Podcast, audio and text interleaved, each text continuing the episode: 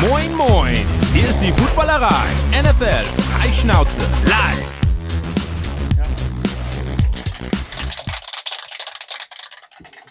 Hallo und einen schönen guten Abend an diesem ersten Montag im Mai. Ja, wir haben schon Mai, also wenn man sich das so vor Augen führt, immer wieder verrückt, wie schnell die Zeit auch rumgeht. Gefühlt war vorgestern erst der Super Bowl. Äh, kommt natürlich nicht ganz hin, weil wir hatten jetzt ja am Wochenende ein großes Highlight in der Offseason, nämlich den Draft. Und darüber wollen wir heute natürlich sprechen. Und äh, das möchte ich gerne tun. Zum einen mit Schuan. Hallo Schuan, schön, dass du dabei bist. Ja, ich freue mich auch wieder mal dabei zu sein. Und ähm, ja, let's go. Sehr schön. Und äh, wir haben uns auch kompetente Verstärkung aus dem Hause der Sohn dazugeholt. Auch wieder mal dabei. Flo Hauser, schön, dass du es geschafft hast. Ja, schönen guten Abend. Ich freue mich sehr. Danke für die Einladung. Es ist mal wieder Zeit, über die NFL zu sprechen. Ja, das ist immer ein guter Anlass. Also vielen Dank. Ich freue mich sehr. Sehr schön. Ja, wie gesagt, äh, der, der Draft war ja jetzt am, am Wochenende, ne, ganz hat vielleicht der eine oder andere mitbekommen und so weiter und so fort. Das soll natürlich der, der, der Hauptfokus unserer Sendung heute sein. Ähm, zunächst aber zum Einstieg ein paar kleine, paar kleine Sachen. Ähm, zum einen kam heute Morgen, glaube ich, so von, von Peter King raus, dass das München-Spiel wohl am 13. November stattfinden soll. Das wäre dann der zehnte Spieltag für die Buccaneers. Äh, eine Woche später, dann Monday Night, ist dann äh, das äh, Spiel in Mexico City für die Cardinals. Ähm, ja, kann man jetzt schon mal grob anfangen zu planen, äh, wenn man denn eventuell das Glück hat, eine Karte für diese Veranstaltung zu ergattern. Ich weiß nicht, wie viele sich da äh, registriert haben, aber ich, ich habe mir sagen lassen, es sollen so drei bis fünf gewesen sein. Ähm, ja, äh, ist natürlich schön. Jetzt kommt morgen, glaube ich, wird morgen oder übermorgen wird der Gegner auch bekannt gegeben, der, der Bugs, ne? Bin jetzt nicht ganz sicher. Ich meine, das ist jetzt die Tage und dann nächste Woche ist dann der große ja, Schedule. Mit, Mittwoch kommt, glaube ich, der Spielplan raus, ja. ne? Ja. Nee, der, also der komplette ja nächste Woche. Ja. Aber die, die International Games werden jetzt ja schon, schon ah, angekündigt okay. diese ja. Woche. Ja. Ja. Und äh, was noch war, vorhin, gerade heute Nachmittag, äh, dass der Honey Badger äh, quasi zurück nach Hause geht. Also der Louisiana Kid von, von LSU gekommen, geht zu den New Orleans Saints. Ist auch eine, eine Geschichte, die, glaube ich, ganz gut passt, oder Schuhan? Auch voll geil. Der ist ja eine Legende bei LSU und der war ja, also der war ja fantastisch als Spieler im College. Dann wissen wir ja, dass er ein bisschen Probleme hatte, so äh, privater Natur und so ein bisschen Disziplin. Aber er hat ja was Tolles draus gemacht und jetzt da schließt sich der Kreis sozusagen für ihn. Und er, er geht zurück nach äh, Louisiana und ähm, ja, das ist ein guter Fit, der ist ein guter Spieler und ähm, ja, also ich habe ja schon mal gesagt, dass man gemerkt hat äh, in den Playoffs letztes Jahr, als er dann mal früh ausfiel im Spiel, wie er den Chiefs gefehlt hatte. Also das ist schon ein ganz, ganz äh, starker Spieler und wird äh, der Defense von Allen da bei den Saints auch wahnsinnig gut helfen. Also ich finde das ein super Deal. Ja. Also ich habe noch keine, keine finanziellen Details oder sowas gesehen oder wie lange der Vertrag jetzt ist. Ich weiß nicht, ob, ja, wird, schon, was, wird schon fett sein. was mitgekriegt hat. Ja, ich denke auch. Ne? Das wird ja so der letzte, seine letzte Möglichkeit sein, nochmal noch mal einzucashen. Aber dann äh, als Drittrunden-Pick drei, drei große Verträge dann, das hat dann auch schon was für sich. Ne? Also kann man sagen, hat er gut was, gut was draus gemacht. Ne? Obwohl er, wie du ja schon sagtest, ein bisschen gedroppt ist im Draft. Aber finde ich auch. Finde ich sehr, sehr cool. Ja. Da hätte ich damals ja auch überhaupt nicht gedacht. Also, wenn du mhm. mal, der war ja echt ein Problem, für, was er da hatte. Und man hatte mhm. gesagt, der ist noch zu, zu uh, immature, der war noch nicht reif genug. Und die NFL und ob er da, da, dass er ein toller Spieler war, war klar. Aber dass, wie er sich dann entwickelt hat und wie er dann sozusagen die Kurve bekommen hat, war schon, war schon beeindruckend. Er ist ein absoluter Leader und gilt ja als auch jemand, der eine Defense anführen kann. Ja. Und vor allen Dingen finde ich, weil ich sage jetzt immer, die letzten drei, vier Jahre war für mich einer der, Drew Brees jetzt mal ausgeklammert, aber immer der, der, der konstanten Stärke, meiner Meinung nach, schon auch die Secondary bei den Saints, oh ja. auch mit Lattimore und so weiter und jetzt auch noch mit ihm, ähm, glaube ich, bringt es nochmal auf eine Stufe, was sie wieder, was ihnen noch Sicherheit gibt, zumindest auf der Defense-Seite. Also bin ich, bin ich äh, mal, mal wieder gute Nachrichten für die Saints, möchte ich mal sagen. Mhm. ja, bin ich auch. Also bin, bin sehr, sehr angetan von dem Move. Er war ja, also er hat sich ja Zeit gelassen, sich ein Team zu suchen. Und ich denke, da hat der, der Fit jetzt für ihn am besten gepasst.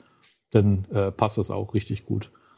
Ähm, apropos Fits, ähm, ist ja auch so, also beim Draft ist ja auch eine ganze Menge passiert. Ne? Vor dem Draft hieß es ja, Debo Samuel, er möchte gerne getradet werden. Und man hatte irgendwie, also ich hatte die ganze erste Runde das Gefühl, okay, das könnte jetzt irgendwie dann doch mal passieren. Äh, er ist noch in San Francisco, er möchte immer noch getradet werden, aber dafür sind ja andere äh, prominente Wide Receiver äh, während des Drafts einfach mal verschoben worden. Und äh, das ging los mit, mit Hollywood Brown, wenn ich mich jetzt nicht ganz stark vertue, der äh, zu den Cardinals getradet wurde von den Ravens. Ähm, und kurz danach ging dann der andere Brown, der AJ von den Titans, ähm, denn zu den Eagles. Also auch ein, ein krasser Move und äh, direkt danach wird dann auch schon der, der neue Vertrag bekannt gegeben, ne, bei, bei, bei AJ Brown 59 Millionen garantiert, 100 Millionen für vier Jahre. Also der wird wahrscheinlich diesen Vertrag schon so fest, also so sich ausgedacht haben mit seinem Agenten und dann eben zu den Teams gesagt haben, okay, das und das möchte ich haben. Ähm, und dann schlag mal zu. Oder, oder was meinst du, wie ist das gelaufen, Flo?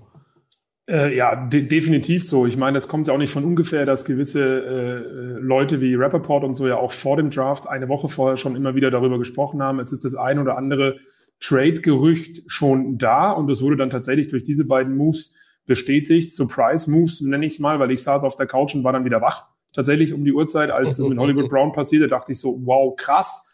Äh, und AJ Brown genau das gleiche. Und bei beiden äh, bin ich mir sehr sicher, dass es im Vorfeld schon fix war. Nicht nur, dass jetzt bei AJ dann die, die, die richtig horrenden Zahlen dann auch veröffentlicht wurden und dieser langfristige Vertrag, sondern auch bei Hollywood Brown war relativ schnell ähm, Fotomaterial da mit Cardinals, Cap und ähm, Trikot und so weiter und so fort. Also das muss vorher schon abgemacht worden sein. Umso schöner für, die, für den Fan, ähm, dass es dann bis zum Draft tatsächlich geheim gehalten wurde, weil das macht den Draft ja auch aus, wer tradet wie, wo hoch und so. Das ist schon immer sehr geil.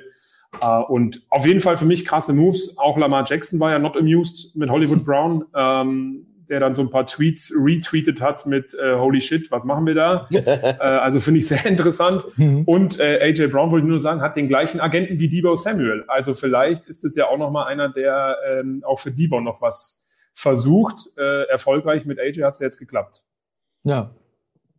Aber im Prinzip der, der dritte große Name, Wide Receiver, der jetzt äh, in der Free Agency oder im, vor dem Draft irgendwie bewegt wurde. Ich finde das halt schon, schon sehr bezeichnend, dass, dass Teams, oder der vierte ja eigentlich, da waren der Adams und, und Tyreek Hill ja auch noch, ähm, ich finde das schon bezeichnend, dass, dass die Teams mittlerweile echt sagen, okay, wir, wir geben unsere ja, guten Wide Receiver ab, ähm, weil die einfach zu teuer werden wahrscheinlich. Ne? Weil wenn du hörst, was, was, was AJ Brown jetzt für, für einen Vertrag bekommen hat. Ich weiß nicht, ob die Titans sich es nicht leisten konnten oder nicht leisten wollten. Ähm, ich habe, ähm, ich glaube, bei, bei Around the NFL hatte ich gehört, dass, äh, dass sie wohl irgendwie 16 oder sowas geboten haben, er 22 haben wollte und sie sich so nicht einig geworden sind. Also ich finde, die, die Summen, die jetzt mittlerweile für, für einen Top-Wide Receiver ausgegeben werden, finde ich schon echt krass. Und äh, ich glaube, deswegen sind auch ähm, so um die Top 8 ging es ja los mit, mit Drake London. Dann ging ja auf einmal Wide Receiver, Wide Receiver, Wide Receiver ähm, und wurde dann hoch und getradet für alle möglichen. Also das ist, ist eine Folge daraus, oder Schuan? Aber das war ja, also für Hollywood Brown der, der Deal nach meinem, was ich äh, gehört habe, 16 Millionen hast du gesagt gerade oder in dem Dreh. Das ist natürlich auch Bottom of the Food Chain, wenn man, mhm. wenn man, wenn man mal ehrlich sind, wie du ja schon äh, angemerkt hast. Äh, das war jetzt, also die Ravens haben sich nicht nach rausgelehnt äh, äh, um ihn, um ihn da äh, zu halten. Mein, meines Wissens nach, oder das, das muss man sehen. Aber ähm, ja, das ist natürlich deswegen auch der Run auf die, auf die äh, jungen Receiver. Da gab es aber auch sehr, sehr gute dieses Jahr in der, in der Draft, das muss man ja auch sagen. Aber nochmal, um auf, auf Hollywood zu, äh, zurückzukommen, der ist ja äh, zu den Cardinals und Kyler ist natürlich ein äh, Oklahoma Sooner, das darf man nicht vergessen. Mhm. Das sind ja auch zwei äh, Roommates, das sind ja auch zwei äh, und ich glaube, da war auch viel, hatte viel damit zu tun, dass Arizona auch ihren Quarterback ein bisschen ruhig stimmen wollten. Wir holen dir deinen Buddy aus dem College. Da, das war also, das spielten noch andere Faktoren eine Rolle, sicherlich. Und er hat ja selber gesagt, dass er diese äh, äh Oldschool-Offense der Ravens nicht so mag. Dass er eben äh, dieses Gefühl hatte, dass sein Talent, was sie ja alle denken, dass sie das beste Talent von allen in der Liga haben. Aber vielleicht muss man so eine Attitude haben als Spieler in der NFL. Aber er war eben der Meinung, dass er da so ein bisschen, ja, dass die, die Offense sehr, äh, ja, nicht receiver-freundlich ist bei den Ravens. Und er, er bei den Cardinals, die ja schon da ein bisschen anders auflaufen. und auch mit ihrem Head Coach da sicherlich ein bisschen wilder sind, dass er da besser mit seinem Freund Kyler äh, funktionieren kann. Also das hat äh, sicherlich noch andere, andere Gründe. Ähm, und äh, äh AJ Brown, das ist für, äh, für Jalen Hurts, machen wir uns nichts vor. Der kriegt jetzt alle Waffen, die er kriegen muss. Der ist talentiert, der Junge. Das ist jetzt do or die für den Quarterback in Philly. Der muss jetzt mit diesen Waffen, und da, da musste eben auch so ein Veteran her, so, so, also so, so, so, so jemand, der sich bewiesen hat in der Liga und äh, AJ Brown ist ja nun auch ein Biest auf dem Feld und da hat er natürlich sicherlich jetzt jemanden und auch keine Entschuldigung mehr, der Jalen Hurts, wenn es dann wieder mal nicht klappt äh, äh, im Angriff, der ja, ja, gutes Laufspiel hatte, aber kein richtig existentes Passing-Game letztes Jahr. Ähm, und ich glaube, das ist so ein bisschen so, dass äh, hier kriegst du jetzt und jetzt mach. Äh, ist zwar ein teurer Spaß, aber dann wissen sie wenigstens, ob sie den Quarterback für die Zukunft haben. Hm. Und das wollte ich auch übrigens nochmal an, äh, ergänzen dazu, Schuhen, weil nämlich die Titans wirklich gesagt haben, wir, wir bieten ihm mehr, aber sie können aus, aus Cap-Hit-Gründen nicht, nicht so hoch gehen. Ja, und wie du, wie, genau, die äh, Titans, Titans ja, genau. Und, und, und äh, Sebastian hat es ja auch gerade gesagt. Was ich aber gelesen habe, ist tatsächlich, dass wenn sie wirklich gewollt hätten, äh, es versuchen können, Stichwort Umstrukturierung, ja, eine Option nochmal reinbauen, ähm, eine Garantiesumme, die dann irgendwie anders abgerechnet wird, etc. Die ganzen Zahlen kenne ich jetzt nicht bei den Titans, aber denen waren so ein mhm. bisschen die Hände gebunden ähm, für, für diesen AJ Brown, der, wie die Schuhen gerade richtig gesagt hat, das absolute Workhorse war, ja, in der Offense. Ähm, mhm. ja, weil wenn du den, wenn du in seine Richtung geworfen hast, konntest du eigentlich immer damit rechnen, dass er selbst von der 15-Yard-Linie und drei Verteidigern noch vorhin in die, in die Endzone rennt äh, und die alle mitnimmt. Also ähm, deswegen ist es für die zu teuer. Sie haben es dann versucht, irgendwie äh, mit, mit Burks, der ein ähnlicher Spielertyp ist im Draft, wieder so die, die, die eigenen Fans rückzustellen, weil ich habe das dann auf Twitter auch verfolgt, die waren äh, ziemlich sauer, dass jetzt AJ Brown weg ist. Aber ich bin sehr gespannt. Also Wide Receiver äh, Klasse ist eine, die, die immer teurer wird. Du hast ja auch Devante Adams und Tyreek Hill angesprochen, ähm, weil die Jungs alle ganz genau wissen, dass sie wohl das beste Talent haben, wie Schumann gerade gesagt hat. Äh, also das ist halt auch, da sind wir wieder beim Thema, es, Kohle wird immer, immer mehr und das muss sich aber auch natürlich irgendwie rentieren für die, für die Teams. Aber für die Eagles ist es einfach ein Top-Thema, weil dadurch hast du jetzt eine neue Möglichkeit in der Offense, anders als letzte Saison. Und Hollywood Brown bei den Cardinals ist ein super Fit. Also ich glaube, dass es die neuen Teams und für die beiden Spieler auf jeden Fall Win-Win ist. Und ähm, bei den Titans mit Burks muss man halt mal gucken, wie, wie sich da weiterentwickelt. Da müssen jetzt andere in die Bresche springen, wie es immer so schön in der Phrase, mhm. Phrasensprache heißt. genau. Schuhan, ja. ähm, ich hätte noch mal eine Frage. Aber warum ist es denn so, dass der Wide Receiver so wertvoll ist in der NFL derzeit? Warum ist, Nein, ich meine, es der war schon immer diese Waves sozusagen. Ja, aber, aber warum sind sie jetzt so teuer, dass sie eigentlich die, die zweiteuerste Position sind, wenn du so willst? Ja, das hat sicherlich mit dem Spiel zu tun, dass eben immer passlastiger wird und du hast natürlich äh, ja, du hast eben auch echte Gamechanger dabei. Debo Samuel müssen wir nicht drüber reden. Das ist natürlich für mich, oder Tyreek Hill. Wir reden jetzt ja auch über die 1%, da, da gibt's ja, sind ja hunderte von Receivern und da, wir reden jetzt über diese Top, Top, Top Elite-Jungs und die sind Gamechanger. Die sind eben Jungs, die jetzt ähm, übrigens, ich wollte auch anmerken, dass wir in einer Phase in der NFL sind, die auch neu ist, dass die Spieler, so ein bisschen wie in der NBA, die fangen jetzt an aufzubegehren und sich ihre Teams auszusuchen. Das ist übrigens auch ein ganz neuer Aspekt in der NFL. Stimmt, und ja. wir erfahren das jetzt, also es ist fast historisch, dass mhm. jetzt die NFL umschwenkt, weil die war sehr restriktiv in ihren Ansätzen und ihren Verträgen. Und jetzt fangen die Teams und äh, die, äh, Tyreek Hills ein Beispiel und auch andere davor, die einfach sagen, ich will hier nicht mehr sein. Und die kriegen das auch noch hin. Also das war ja früher nicht so der Fall. Da wurde ja dann auch ausgesessen und eine Song nicht gespielt oder da wurde dann sozusagen auch gestreikt und was auch immer. Das ist irgendwie vorbei.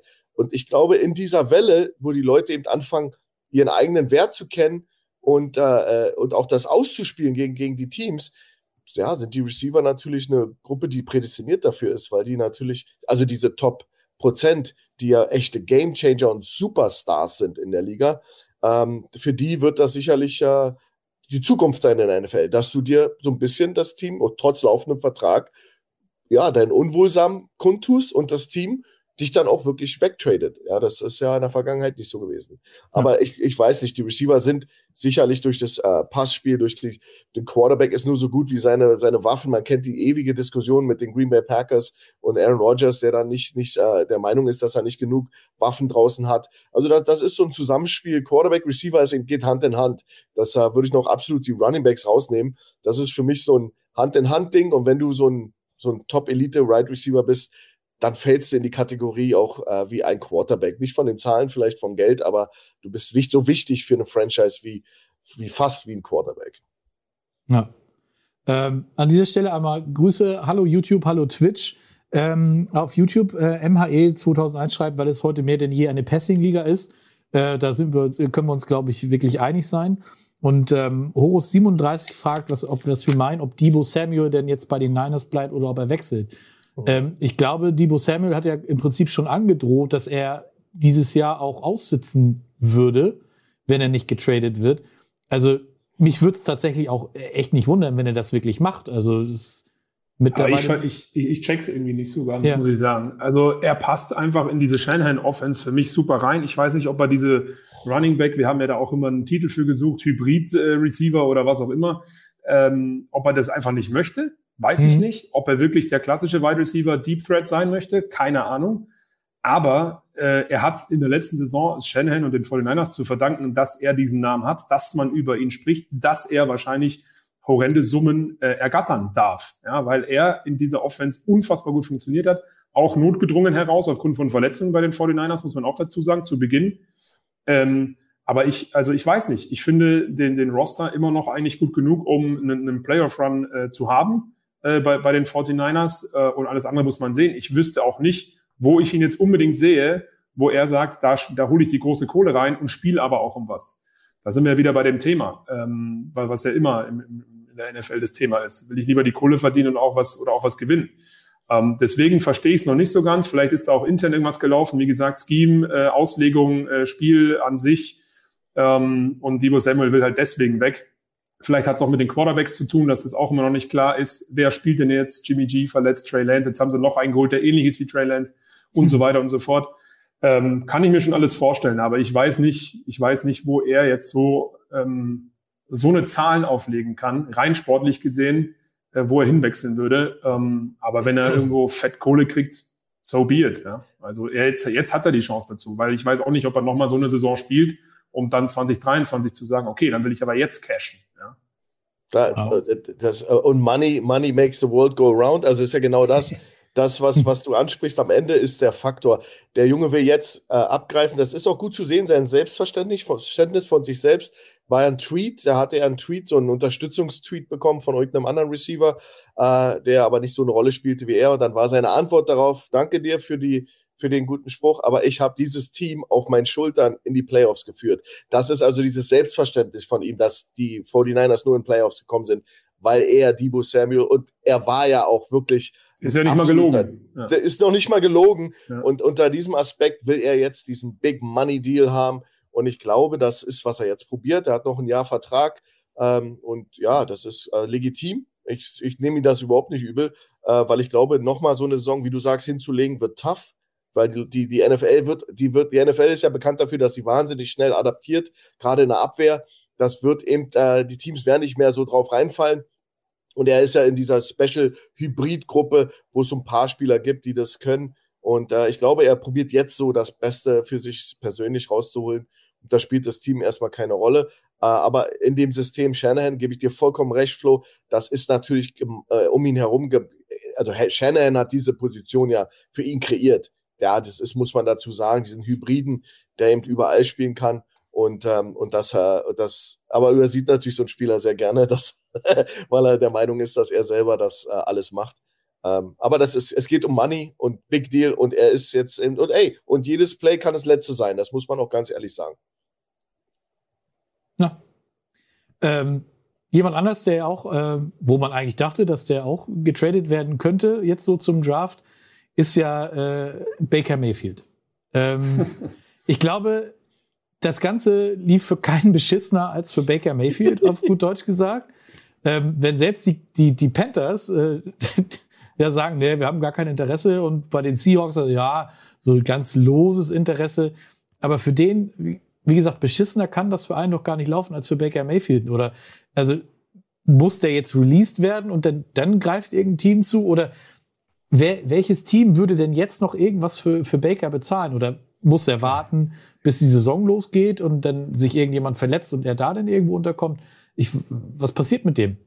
ich glaube, dass das, das größte Problem für Baker selbst ist auch der Gesundheitszustand. Ich habe es ja letztes Mal bei euch auch in der Sendung gesagt, weil äh, viele immer auf Baker draufprügeln. Ich habe versucht, ihn immer so ein bisschen in Schutz zu nehmen, weil ich finde, er ist immer noch ein sehr, sehr guter Quarterback und hat auch die Browns wirklich getragen. Ähm, bin jetzt kein Baker-Fan, aber ich versuche es immer sehr neutral zu begutachten und finde, das hat er schon. Er hat schon tolle Leistungen gebracht. Und was auch viele einfach nicht wissen, linker C, rechtes Knie, linke, linke Ferse, Schulter, bei dem war ja dann irgendwie alles kaputt. Ich habe es dann mal mit, mit Big Ben auch mal verglichen in der letzten Saison, der ja eigentlich auch nicht mehr laufen konnte. Ähm, und ich glaube, das ist jetzt aber ein Problem, um ein neues Team zu finden tatsächlich, weil man auch nicht so genau weiß, wie fit ist er wirklich, wie gut kann er die Offense tragen, weil man hat es gerade in der zweiten Saisonhälfte gesehen bei den Browns letztes Jahr. Ähm, viele Entscheidungen, die, die man so von ihm nicht kannte, die komplett wirr waren. Und ich glaube tatsächlich, dass es auf die Verletzungen zurückzuführen ist, auf eine gewisse Unsicherheit, die da bei ihm vorgeherrscht sind. Schuhen hat es gerade gesagt, jedes Play kann das letzte sein. Ich weiß nicht, ob das mental bei ihm irgendwie eine Rolle gespielt hat. Und deswegen hat er einfach nicht mehr gut performt. Und ganz ehrlich, äh, kein Team würde jetzt einfach sagen, der ist so gut, dass ich den jetzt einfach nehme, weil das ist er nicht. Er ist nicht so gut, dass du jetzt einfach dieses Risiko eingehst. Und auf der anderen Seite ähm, keine Ahnung, ob Baker sich das wirklich jetzt irgendwo antut, vor allen Dingen bei den Browns selber als Backup hier herumzueiern äh, oder irgendwo anders als Backup, vielleicht sogar hinter einem Rookie wie bei den Panthers oder so zu spielen oder vielleicht bei den Seahawks, die offensichtlich wohl mit Gino Smith gehen, der es auch gut gemacht hat, muss man auch erst noch abwarten.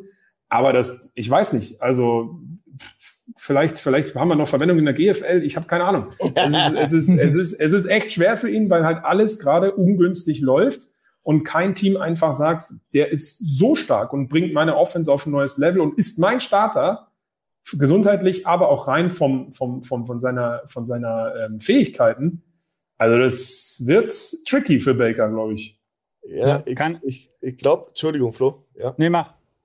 Ich glaube, der Elefant im Raum sind aber auch die 18 Millionen Dollar, die an, an dem Deal hängen von ihm. Also du, du kaufst ja immer noch ein Paket mit, mit Baker. Äh, ich bin ganz bei dir. Ich war auch jemand, der hier in den Sendungen immer Baker Mayfield auch, äh, ja, auch sozusagen äh, äh, für ihn gesprochen hat, weil ich der Meinung bin, dass der Junge auch ein großer Faktor ist, dass da ein Turnaround in Cleveland passiert ist. Und ich finde auch, dass er jetzt im Moment nicht gut behandelt wird, aber das ist natürlich immer äh, in dem Business NFL total unwichtig, wie, die wie, die Befindlichkeiten sind. Aber da, da hängt ein 18 Millionen Dollar äh, Price Tag gerade. Cleveland wird höchstwahrscheinlich, also ich denke, Cleveland wird ihn weiterhin halten müssen, werden damit leben müssen, dass sie diesen Frosch schlucken müssen. Sie können natürlich sicherlich an einem Deal arbeiten, wo, wo teilweise das im Geld von Cleveland äh, getragen wird und dann geht dafür weniger woanders hin. Da gibt es noch andere Möglichkeiten, aber ähm, sie müssten, sie können jetzt nicht ihn einfach wie jetzt auf ihm den Markt geben und sagen, aber den 18 Millionen Price Tag muss das nächste Team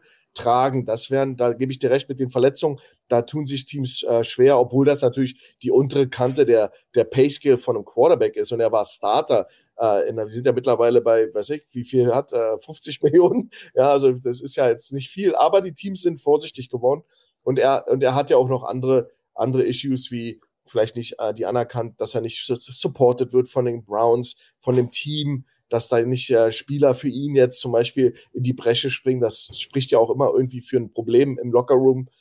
Aber das ist alles Hearsay, das wissen wir alle nicht, ob das jetzt wahr ist. Ich glaube, der, glaub, der ist ein klasse Quarterback. Ich wundere mich, dass ein Team wie Seattle, also nichts gegen Geno Smith und Drew Locke, aber ganz ehrlich, also die haben da irgendwie eine Meise in Seattle. Also, dass die denken, dass sie damit durchkommen. Die, vielleicht hoffen sie, dass sie letzter werden und dann sozusagen nächstes Jahr den First, Pick kam bei einer viel besseren Draft-Quarterback-Class als dieses Jahr. Aber das ist zum Beispiel für mich äh, ein Thema, wo man, also die müssten da eigentlich, eigentlich mehr, mehr äh, investieren an Zeit. Aber vielleicht machen sie es hinter den Kulissen und wir wissen es nur nicht. und kann es dann, kann es dann auch sein, dass er für die Browns oder dass die Browns vielleicht nicht so richtig dahinterher sind, weil er für sie noch wichtig werden könnte? Also wenn, wenn ja, die schon ja, das ist ein guter Punkt, ja. vier, sechs, ja. acht Spiele gesperrt werden sollte, keine Ahnung, was da noch kommt, ähm, dass sie ja dann keinen haben. Und wenn sie jetzt, ich weiß nicht, wer, wer dann der Dritte da wäre, wenn die da noch haben ähm, auf dem Roster im Moment. Wir haben doch noch irgendein Backup. Hier, haben sie nicht hier Jacoby Brissett geholt? War der nicht der Backup, den sie. Der, ja. Ich glaube, ja. Jake, Jake Brisket ist der, der Backup. So, und damit okay. ist Baker auch wieder raus. ja, ja, also, also, ehrlich, also, also, es kann ja sein, dass, der, dass, die schon ja? länger nicht spielen kann. Mhm.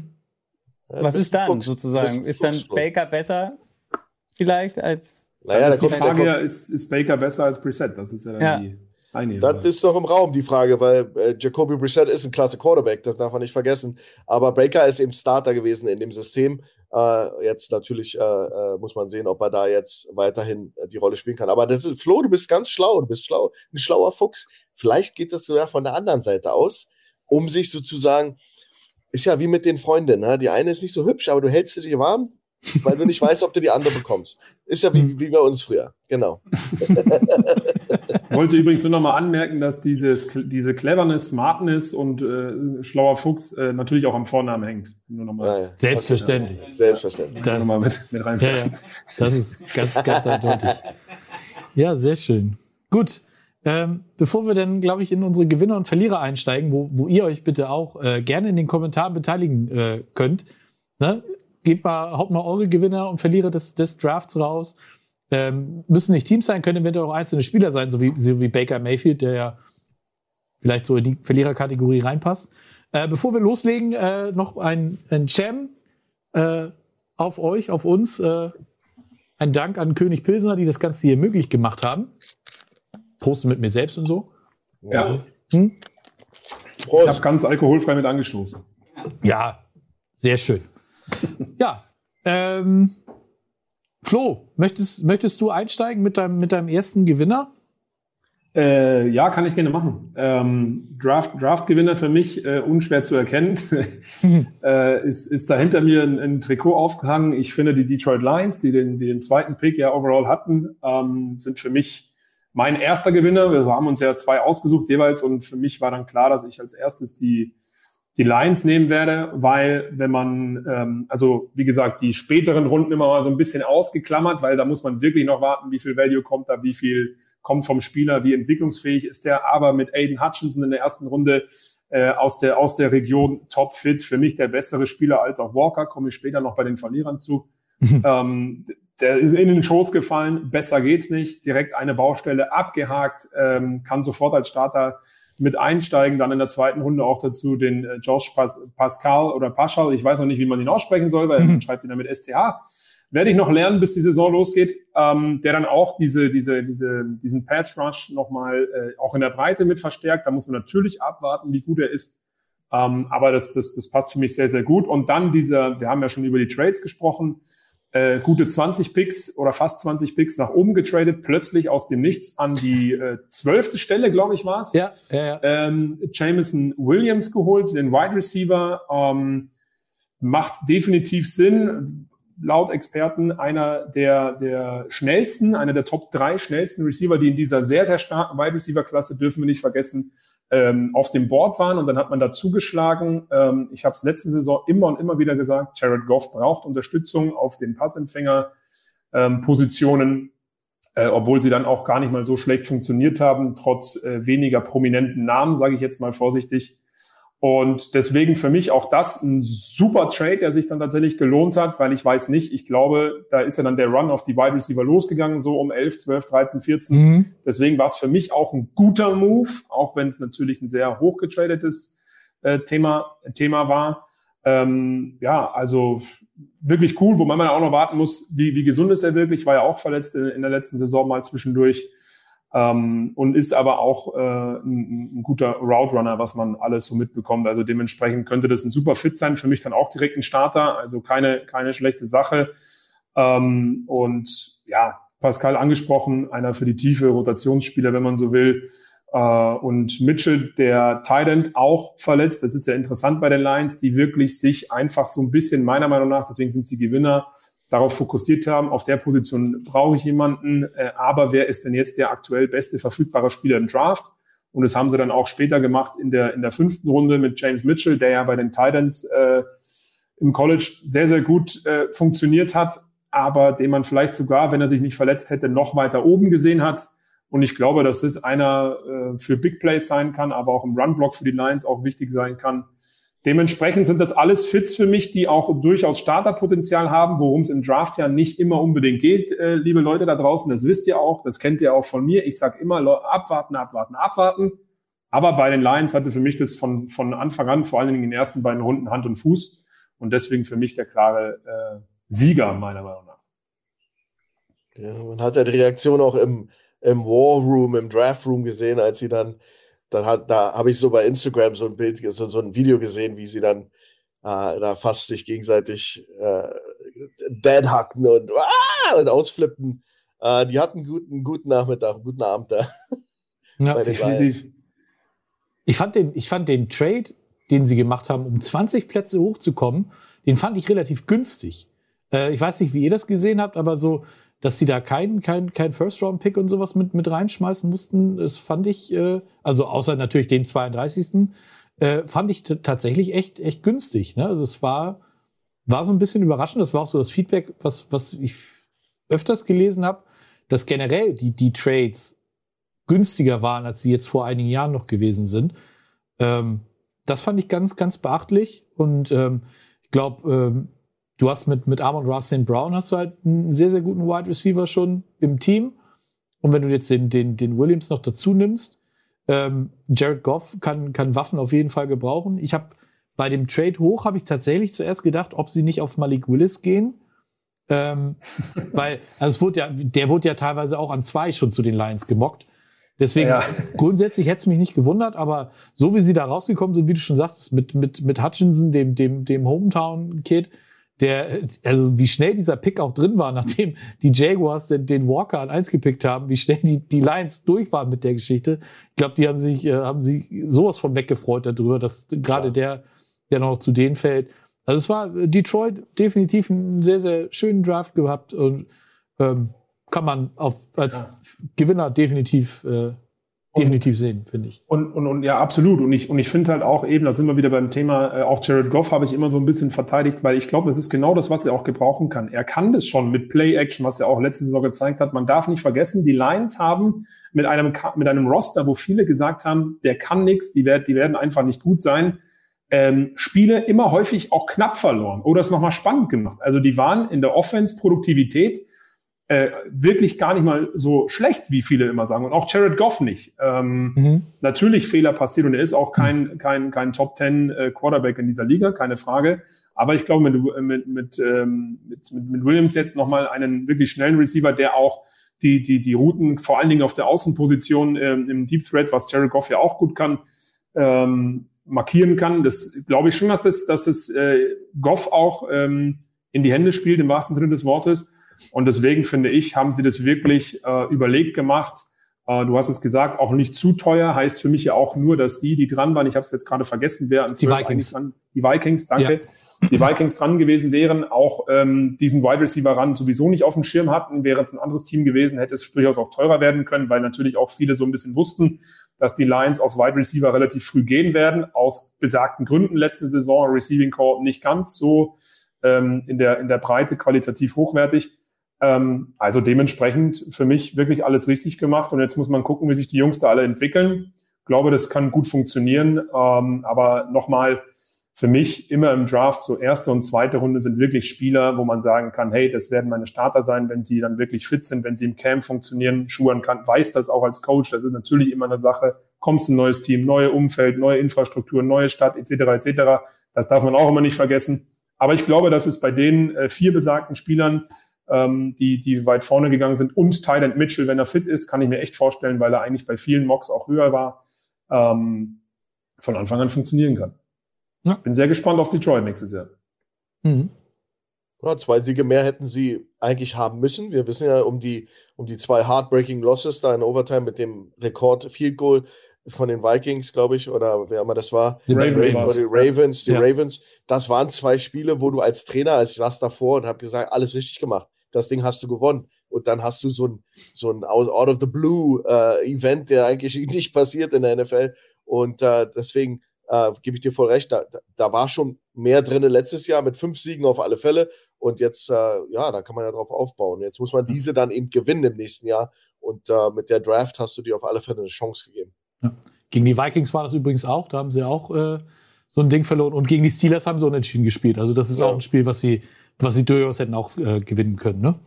Ja. Ähm, ich möchte kurz jemanden zitieren. Äh, Knut, du alte Hütte von der Gangrene Germany. Ich setze mal meine grüne Brille auf und werfe äh, die Jets in den Raum. Beste Wide Receiver, bester Cornerback, bester Running Back, Top Edge und Long Life Jets Fan und Local Guy of Tight End. Da kommen wir nämlich zu meinem ersten Gewinner, die New York Jets. Also, die haben, wie Knut das gerade schon, schon treffend beschrieben hat, wirklich sehr, sehr gut äh, gedraftet, haben natürlich auch gut an vier, wenn du da Top-Corner kriegst mit Source Gardner. Ähm, Stingley ist an drei gegangen. Ähm, Ob ein Stingley oder Gardner der, der bessere ist, ich glaube, das, das ist so ein Coinflip-Ding. Ähm, da haben sie auf jeden Fall gut abgesahnt. Den Wide Receiver auf zehn auch super gepickt. Und dann denken Sie hier den, den, den, den Williams, den hier, den Edge Rusher, der, der, der wurde auch schon zu uns gemockt. Ach, wisst ihr was, den nehmen wir einfach an 26 nochmal. ne? Einfach nochmal wieder hochgetradet in die erste Runde. Richtig gut. Äh, den kriegst du dann auch noch. Hast, du hast dir drei Starter äh, in der ersten Runde sofort geholt. Und dann holst du dir in der zweiten Runde dann auch noch mit Brees Hall wirklich den äh, Top Running Back. Also was die Jets da gemacht haben, das hat mir insgesamt wirklich sehr, sehr gut gefallen. Das ist auch nicht aufgeregt gewesen oder sowas. Die haben das Draft, das Kapital, was sie hatten an Draft Picks, haben sie optimal eingesetzt, eben auch für den, für den Uptrade. Ich glaube, in der zweiten Runde sind sie ja auch sogar noch mal einen Tick hochgetradet, um den, den Hall eben zu, zu picken. Also was der Joe Douglas da gemacht hat, also man muss ihm, man muss ihm, glaube ich, auch so ein bisschen Zeit geben, so dass er so sein, sein, das sein Weg, den er gehen wollte, dass er den wirklich auch einschlagen konnte. Und äh, wie gesagt, also die, die Jets, ähm, Robert Saleh wird sich sicherlich darüber freuen, dass er jetzt einen, einen Top-Corner hat. Ähm, und äh, wie gesagt, auch noch einen sehr, sehr guten Edge-Rusher, der gefallen ist, wo, wo man sich dann auch fragt, wie kann das denn sein? Aber vielleicht hat, war der Need bei den anderen Teams einfach nicht da. Und dann schlägst du eben zu und, und, und nimmst das mit, was dir dann eben entgegenfällt. Also wirklich, wirklich sehr, sehr runde Sache. Bin sehr gespannt, wie das in, in New York wird jetzt in, in der kommenden, in der zweiten Saison mit, mit deinem, mit dem jungen Quarterback. Ja, absolut. Und, und wie du sagst, das war so ein, so ein richtiger Aufwecker als, äh, als äh, Jermaine Johnson, der, hm. der Florida State Seminole, dann plötzlich noch da war und äh, die Jets sich den holten. Äh, ich bin FSU-Fan. Ich weiß, dass der noch so ein Lichtblick war in dem Team. Äh, ein absoluter Baller, der Kerl. Und äh, ich war selbst überrascht in dem Moment, dass ist der noch da? Oh mein Gott. Ja, und dann haben die den auch noch sich geholt. Also da haben sie richtig gut abgeräumt und auch noch, äh, da haben sie mit ihm, haben sie sozusagen nochmal diesen, noch einen echten Bonus bekommen, weil so ein Mann ist normalerweise weg, dann, dann schon zu der Zeit. Äh, aber das war vielleicht auch der Run auf die Receiver. Da waren noch viele Dinge, die so un, untypisch waren für eine, für eine NFL-Draft, wo dann noch vielleicht ein paar Panikkäufe bei waren. Ja, man weiß ja nicht, was, was da läuft im Hintergrund. Ähm, aber da, das war so ein bisschen so mein Aha-Erlebnis, wo die Jets dann bei mir wirklich auf dem Radar waren. Und also da hast du ja wirklich einen Rundumschlag durch den Roster gemacht und dich echt verstärkt an vielen Ecken. Ja, ich bin da, ich bin da absolut bei dir. Ich, ich habe es auch noch nicht ganz gecheckt. Für mich ist wirklich der Stil äh, ähm, Jermaine Johnson definitiv. Habe es auch nicht ganz verstanden, warum die Packers zum Beispiel hochgetradet haben, um einen Linebacker zu holen, wo man auch sagt, okay, das ist ein guter von äh, Quay Walker von Georgia, ähm, haben mit Las Vegas da getradet aber auch die Jacksonville Jaguars, die ja direkt dann danach dran waren und auch ähm, dann Devin Lloyd genommen haben, weil sie gemerkt haben, oh, oh, jetzt gehen dann doch wieder Edge und, äh, und Linebacker hier vom Board. Mhm. Da sind sie ein bisschen nervös geworden. Ich glaube, die hätten den Johnson auch gerne genommen, hätten sie mal früher drauf kommen können. ähm, aber deswegen, Chats für mich wirklich auch ganz weit oben. Wir haben ja immer, liebe Community da draußen, schreiben wir uns ja vorher, wer welche Teams dann mal nimmt als Gewinner. Und mein, mein wären auch die Jets gewesen. Also Sebastian war schneller und das auch absolut zu Recht. Ja. Also ich habe wie im Draft, die Jaguars, habe ich ein bisschen geschlafen, habe zu lange gebraucht zum Antworten. ähm, und äh, nee, voll und ganz. Also da muss ich echt sagen, für alle Jets-Fans da draußen auch mal wieder wirklich gute Nachrichten, auf denen man aufbauen kann. Immer im Hinterkopf damit natürlich, dass man gucken muss, wie sich das Ganze bei denen entwickelt. Und auch ähm, ne, mit, mit Sauce Gardner, da sind wir wieder beim Thema Ketchupflasche. Wie viel kommt dann wirklich aus der Soße da raus, aus seiner, aus seiner Diamanten-Ketchupflasche, äh, die er da hatte? Da muss man auch gucken, wie gut er da wirklich gleich von Anfang an reinpassen kann. Aber ähm, Mindset passt. Jets ähm, sind nicht mehr das Team, wo man als Spieler sagt, naja gut, muss ich da jetzt unbedingt hin, sondern da kann man wirklich jetzt was aufbauen mit guten jungen Rookies aus dem letzten Jahr und jetzt auch aus diesem Jahr, wenn Zach Wilson auch so ein bisschen seine, seine Protection bekommt. Ähm, also wirklich Hut ab, New York Jets. Bin ich sehr gespannt auf diese Saison. Ja. Kurze Anmerkung noch, der, der äh, 22. Pick, der war ja schon vorher, das war ja vom Davante Adams Trade. Also ah, ja, ja, ja, stimmt, der, stimmt. Den hatten sie ja. schon länger. Richtig. Ja? Guter Hinweis. Das, ja. passiert immer so viel, das kann man ja alles sehen. Ja, ja, das stimmt. Ah. Schuhan. Ja, das war, wie, wie Flo schon sagte, jeder hat ja die Jets auf dem Radar gehabt als, als das Team. Äh, ich musste da noch mal so in mich gehen und mal schauen und mich natürlich auch noch mehr informieren. Aber für mich waren dann äh, sicherlich ein Team wie die äh, Baltimore Ravens ein Team, was, äh, was ähm, solide wie immer, solide gedraftet hat. Ähm, mit äh, Kyle Hamilton, Safety von Notre Dame, äh, langer Kerl, galt als einer der, der Top Pass-Defender in der Draft. Den haben sie sich dann relativ schnell an 14 geschnappt. Der fiel mir auch auf, ich habe ein bisschen College gesch geschaut, der fällt einem auch auf, weil er eben sehr groß ist und, äh, und rangy ist als Spieler. Dann haben sie bei 25 Tyler Lindebaum, das ist ein äh, Iowa Offensive Lineman. Wir haben vorher darüber gesprochen. Ja, da gibt es eben, da, äh, was gibt es da? Im Korn und äh, O-Liner und Titans. Das ist, was Iowa ist. Äh, Kornfelder und, und, und, und da haben sie also den besten Center in der Klasse, in der Draft Class dieses Jahr äh, sich, sich geholt. Das ist ähm, so ein, ja, da kam auch über diesen Marquise äh, Brown Deal zustande, so ein bisschen dieser Spot, glaube ich.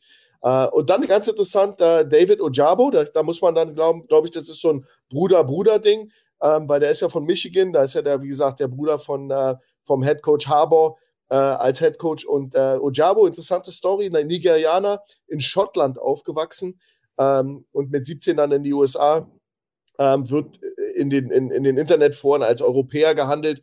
Hm, kann man drüber streiten. Mit 13 aus Nigeria ausgewandert. Also, aber tolle Geschichte, weil der Junge hatte sich die Achillessehne gerissen bei seinem Pro Day. Also, das war jetzt vor, ja, wann immer die Pro Days waren. Traurige Sache und ähm, wird trotzdem aber genommen äh, in einer Draft von, von jemandem, der anscheinend ein gutes Gefühl und ein Händchen dafür hat. Heut, heutzutage ist das ja auch kein, keine Verletzung, die dich jetzt, die jetzt Karriere-Ending ist. Also in, vielleicht nächstes Jahr noch ein bisschen mit Vorsicht zu genießen. Danach wird er sicherlich voll angreifen. Und der Typ war natürlich äh, eine absolute Maschine als Edge, Edge Rusher und äh, bei Michigan absoluter äh, Leader und hat das toll gemacht. Und ähm, ich denke mal, da haben sie, der war projiziert Top 15 und ähm, da haben sie ein, ein Snapchen gemacht. Ja, also der hat sicherlich haben viele zurückgeschreckt bei dem. Ja, dann, ähm, ja, dann hast du die Tackle von Yukon, Travis, Travis äh, Jones. Ja, soll, soll eine Macht sein da in der Mitte. Können sie gut gebrauchen aber die sind jetzt nicht so, dass sie jetzt da irgendwelche, also ich glaube nicht, dass das ein Lied war, das ist, die haben Size da der, bei, bei Baltimore, aber das ist sicherlich jemand, der, der durch seine Versatility, den kannst du auch outside, Inside und Outside spielen, ist das jemand, der interessant ist. Interessant wird dann der, der nächste Pick, der Daniel Faalele äh, von der University of Minnesota. Ich glaube, der größte Spieler in der Draft. Ich bin mir nicht sicher, ob er das war, aber auf jeden Fall ist er ein Mutant und äh, ein Offensive Tackle und ein Road Grader, wie sie sagen, also jemand, der, der, der die Straßen planiert. Und ähm, der Typ, ähm, ja, äh, Orlando Brown, sagen sie, das sind, könnte jemand sein, der, der da große Fußstapfen auffüllt. Ähm, und dann, ja, gibt es noch, interessant ist noch äh, Charlie Kohler, auch I Iowa State, also auch wieder aus dem Land äh, des, des, äh, des Land, Land, Landschaftsbaus und, und äh, äh O-Line und Tident äh, äh, verschulen. Äh, Charlie Kohler soll, soll, ist ein sehr solider Tight äh, auch ein Passempfänger, bisschen auf der Stiff-Seite, aber er, ist, er gilt als ein sehr, sehr guter, harter Arbeiter und ein so, solider Tight. Also das ist jemand, äh, der, der sicherlich äh, interessant ist für, für Baltimore, wie wir ja vorhin besprochen haben, die ja noch sehr oldschool sind in ihren Ansätzen im Angriff und ein Titan da sicherlich äh, nicht so eingesetzt wird wie bei den 49ers oder so. Da, die sind ja, der kann ja da überall sein. Also die sind noch sehr oldschool in den Ansätzen. Und dann äh, Tyler Beatty, ja, der, der Running Back von, äh, äh, weiß gar nicht, wo der her ist, aber so, so, so ein äh, Firecracker, der ihnen sicherlich im Backfield da absolut helfen kann. Also ich glaube, so insgesamt haben sie ihre Needs addressed, haben äh, den besten Safety in, in der Draft bekommen, äh, super O-Lineman, der, der, der beste Center der Draft wie immer, äh, Ravens, das ist ja seit Ozzy Newsom Zeiten äh, mit Player Personnel top, diese Organisation. Für mich also sehr solide. Jetzt nicht ein A, aber haben alles gemacht, was man machen muss. und äh, für mich ähm, ja auch noch so ja, haben auch noch was fürs Herz gemacht mit David Ojabo, dass sie den gesigned haben, obwohl er sich die Achillessehne vor einem Monat gerissen hat. Das spricht auch für die Organisation, dass sie ein Herz für die Jungs haben. Oh, das ist, das ist schön gesagt. darf, ich, darf ich nur eins ergänzen, weil du es gerade gesagt hast? Ja. Der, der äh, Falele, der Offensive Tackle, hat tatsächlich einen NFL-Rekord gebrochen, als der schwerste Spieler jemals im Draft gepickt worden. Siehst du? Er ist zwei Meter drei groß und wiegt aktuell 175 Kilogramm. Der deckt diese Pocket für Lamar Jackson alleine ab. Ich frage mich, wer den an, an dem vorbeikommen soll, geschweige denn Pancaken, kannst vergessen, da brauchst du vier Leute. Wahnsinn. Also ich bin echt auf den gespannt. Vierte Runde, das könnte echt so ein kleiner, so ein kleiner Stil werden. Wenn der jetzt auch noch einigermaßen agil ist und mit den Händen gut arbeiten kann, also da bin ist, ich wirklich gespannt. Ist der auch. Der ist agil. Ja. Das ist der Witz, wenn du dir die Highlight-Videos anschaust. Der ist sehr für seinen Size nimble auf den Füßen, wie sie sagen. Und jemand, der auf alle Fälle, auf alle Fälle äh, äh für Furore sorgen kann. Und der wird ja noch besser in der NFL durchs Coaching und ja, äh, was da noch alles läuft. Hm. Ja. Christian Tiddel äh, schreibt auf, ähm, auf YouTube, äh, Betty war in Missouri. Ähm, und äh, BK fragt, äh, werden die Ravens nicht jedes Jahr gelobt oder kommt mir das nur so vor? nee, das ist tatsächlich so. Äh, deswegen war mir das so einfach zu langweilig, die, die Ravens zu nehmen, weil man hat sich da echt schon dran gewöhnt. Als Ozzy Newsom abgetreten ist und, und hier Da Costa übernommen hat, das ging ja nahtlos, nahtlos so weiter. Man hat bei den Ravens echt nicht das Gefühl, dass sie irgendwie mal komplett ins Klo greifen bei ihren Picks. Und äh, die sind einfach auf 14 ganz stumpf sitzen geblieben und irgendwann, das hatte ich auf, auf Twitter gesehen, hat irgend so, so, so eine Steelers-Seite geschrieben, oh nee, scheiße, jetzt kriegen die an 14 Kyle Hamilton, weil er die ganzen Receiver vorher gegangen ist. Also habe ich gesagt, ja, toll, super. Jetzt hast du den dann auch noch wieder in der Division. Und äh, ja, denn sie waren ja dann an 23 eigentlich dran, haben ja. äh, dann ja aber zurückgetradet und haben dann eben den Linderbaum genommen. Und pff, ja, wenn du denn sowas schon alles mitnimmst, dann ja, ja Baltimore, die, die machen nichts falsch in der Hinsicht. Also muss man denn auch als Division-Rivale neidlos anerkennen, dass es da wirklich jedes Jahr beim Draft immer, die sind unaufgeregt, die machen ihr Ding und äh, selbst wenn die jetzt irgendwie man sagte ja hier Jordan Davis, den die den Eagles an 13 gepickt haben, dass, dass sie den eventuell haben wollen. Ja, egal, nehmen wir halt den nächsten, ne? den, den nächstbesten Spieler. Und haben dann halt einfach mal den besten Safety, äh, der im Draft ist, erwischt. Ist jetzt auch nicht so verkehrt. Also, wie gesagt, ja. was Baltimore da veranstaltet ist. Aber das, wie du, das ist aber auch, äh, das ich erwähnte, ich Ozzy Newsom, das ist ja der frühere GM, hm. Player Personnel, der hat ja diese Kultur da reingebracht bei Baltimore. Und das äh, zieht sich jetzt weiter und die, die, sie sind da wirklich äh, klasse in dieser Hinsicht mit der Spielerevaluierung. Ähm, die haben, scheinen immer einen Plan zu haben, nicht nur Plan B, C, D, da geht's also, da, du hast immer irgendwie einen handfesten Griff. Was ich noch anmerken möchte, das ist ja schade, dass ich das nicht gleich vorhin gesagt habe, der, äh, der ähm, äh, Daniel Falele ist ein Australier übrigens. Hm. Also die, die Baltimore Ravens haben zwei International äh, äh, Players gesigned. Das ist natürlich auch, auch ein, ja, eigentlich sehr, sehr selten, wenn es überhaupt mal vorkommt.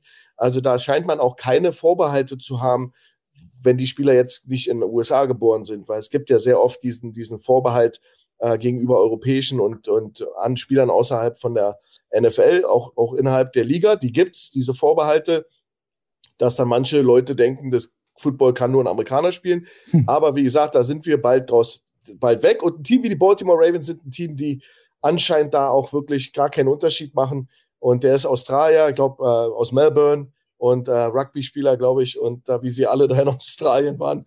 Und äh, deswegen ist der so gut äh, beweglich bei seiner hm. Größe. Und äh, das wollte ich unbedingt noch anmerken, dass das auch ein International Player ist. Ja. War dieser, der Jordan Mailata von den, von den Eagles, ist das nicht auch ein, auch ein Australier und auch so ein genau. Riese, der ja. sich gut bewegen kann? Genau derselbe ja. Typ so, ne? Und wo du das, die, die Michigan Connection angesprochen hast von den Harbaus, der, der Defensive Coordinator, der neue von den Ravens, der, der Mike McDonald oder wie er heißt, der kommt doch auch von Michigan, wenn ich mich jetzt nicht ganz stark vertue. Ich glaube, ja, das ist, ja, das ist der, der alte, ja, also die, die Connection ist halt definitiv da und äh, ich glaube, äh, ne, wenn du da deinen Bruder fragen kannst und, und dann eben den, deinen neuen DC, die wissen dann schon, was sie dir da von, von zu deinen Spielern erzählen können. Also von daher nicht mhm. schlecht, Herr Specht. Eine Frage noch aus der Community zu den Ravens, aber ist, wie, wie findet ihr die Wide Receiver Situation jetzt mhm. bei den Ravens? Ist das ein, könnte das ein Problem sein? Jetzt ist Hollywood Brown weg und weiß nicht, haben sie wen haben Sie? Haben Sie einen geholt im Draft? Nee. Nee. Nein, da war nichts. Haben, haben Sie nicht, ne? Nee. Dann haben Sie noch andere Pläne. Ja, da möglicherweise. Kommt, da kommt noch was, da kommt noch mehr. Debo Samuel. Ja, ja genau. Mhm. ja, Na, da, das wäre natürlich interessant, ja. Das werden sie adressen in, in der nächsten Zeit, ganz sicher. Aber die Draft war anscheinend nicht für sie der, der, der Platz und der Ort dafür. Ja, genau. Also wie gesagt, aber ansonsten so, so Receiving Options, ähm, ja, hast halt Mark Andrews. Mhm. Ja, und dann ist mal lange ja, nichts, ne? Die, die, ja, die Frage ist, wie sich äh, Rashad Bateman so irgendwie Bateman, vielleicht genau. noch entwickeln kann. Der war letztes Jahr eigentlich gar nicht so schlecht. Ist ja auch erst 22 oder 23 ja. Jahre jung. Also ich glaube, der kann auch noch mal den nächsten Schritt machen. Ähm, Bestimmt. Ja, ansonsten weiß ich halt auch nicht. Also ich habe jetzt noch mal geguckt, auch James Prochet und Jalen Moore, auch alles okay, entwicklungsfähig irgendwo, aber noch nicht so, wo man sagt, die machen jetzt einen Durchbruch. Also die könnten da definitiv noch einen gebrauchen, auch einfach in der Tiefe. Die haben noch nicht so viele Wide Receiver in ihrem Death Chart aktuell außer halt Rashad Bateman, wenn er gut funktionieren kann. Aber vielleicht kommt da dann noch einer äh, dazu. ja. Bleibt auf jeden Fall spannend. Aber das war auch so. Punkt. Ja. Gut. Gehen wir weiter in der, in der lustigen Runde. Flo, du hast, hast ja, mach ich einen? weiter. Ja, mach, ich mach weiter. mal ruhig. Ähm, wir haben es ja vorhin schon mal angedeutet. Für mich ähm, die, die, einer der nächsten Gewinner, die Philadelphia Eagles. Ich wollte eigentlich sogar noch auch die Giants mitnehmen, aber zu viel NFC East dachte ich als Gewinner, das ist irgendwie ungewöhnlich. Ähm, deswegen lassen wir das lieber. ähm, nee, also die Eagles definitiv für mich auch großer Gewinner. Äh, nicht nur natürlich wegen dem AJ Brown Trade, der natürlich teuer wird, aber wir haben gerade schon drüber gesprochen, müssen wir uns nicht wiederholen, gibt der Offense nochmal ein ganz neues Gesicht kann der Offense wirklich helfen. Absolute Maschine ähm, hat er bewiesen und wird er bestenfalls mit Jalen Hurts auch in, bei den Eagles in der Offense zeigen können. Dazu hat äh, Sebastian auch gerade schon kurz angesprochen, Jordan Davis, der wohl ja massivste und beste Defensive Tackle im Draft so ein Stück weit, der äh, definitiv Potenzial hat, wirklich ein Superstar irgendwo ein bisschen zu werden. Interessant finde ich da halt auch, das ist wieder auch so ein, deswegen für mich auch Gewinner, nicht nur, weil er unter Umständen wirklich auch ein Starter sein kann, gleich in dieser Saison, aber weil er auch hinter Kevin Hargrave und äh, vor allen Dingen Fletcher Cox äh, Routiniers hat, die ihn weiterbringen werden. Und das haben die Eagles, glaube ich, in diesem Draft im Hinterkopf behalten. Da komme ich auch gleich nochmal zu auf einer anderen Position. Ähm, der kann viel lernen von denen, die schon sehr, sehr, sehr, sehr gut auf dieser Position ähm, agiert haben in den letzten Jahren. Ähm, und glaube, das kann wirklich so einer werden, der die Eagles dann in der Zukunft äh, Fletcher Cox durchaus auch beerben kann.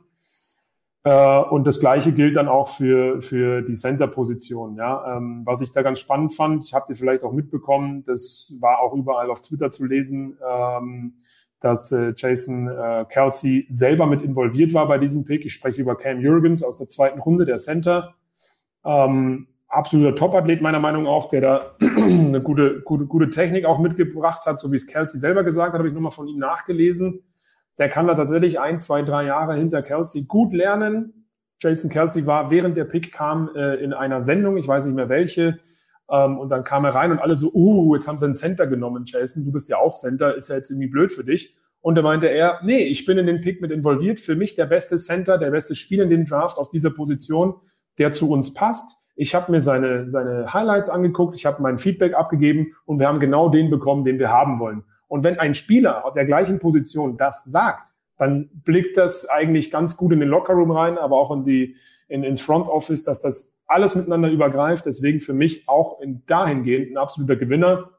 Und dann rein sportlich gesehen, sie haben ja nicht so viele Picks gehabt dann letztendlich in der dritten Runde eine Kobe Dean, ähm, der ja auch verletzt war, weswegen er dann bis in die dritte Runde reingefallen ist äh, ist, so ein, ist so ein kleines äh, Geschenkchen am Ende des Tages, weil auch da andere äh, Teams, wie gesagt, Wide Receiver ähm, und so eher dann in dem Moment auf dem Schirm hatten. Deswegen einer, der eine Brustmuskelverletzung hat, selber aber auch nach dem Draft gesagt hat, er kann 2022 spielen. Für mich dann definitiv auch einer der Top 3, Top 5 Linebacker, äh, Baller in dem Sinne äh, in dem Draft gewesen und ähm, so spät bekommen zu haben, der einen, ein großes Potenzial hat, ist auch richtig top. Und die anderen beiden Picks, sechste Runde, ähm, brauchen wir nicht großartig analysieren. Karen Johnson, Edge Rusher äh, und Titan Grant Calcaterra. Mal gucken, was die dann können. Aber die ersten drei Picks mit Absprache der Spieler ähm, passt ins Scheme, passt einfach in die Chemie und dann eben AJ Brown als absoluter Bombentransfer.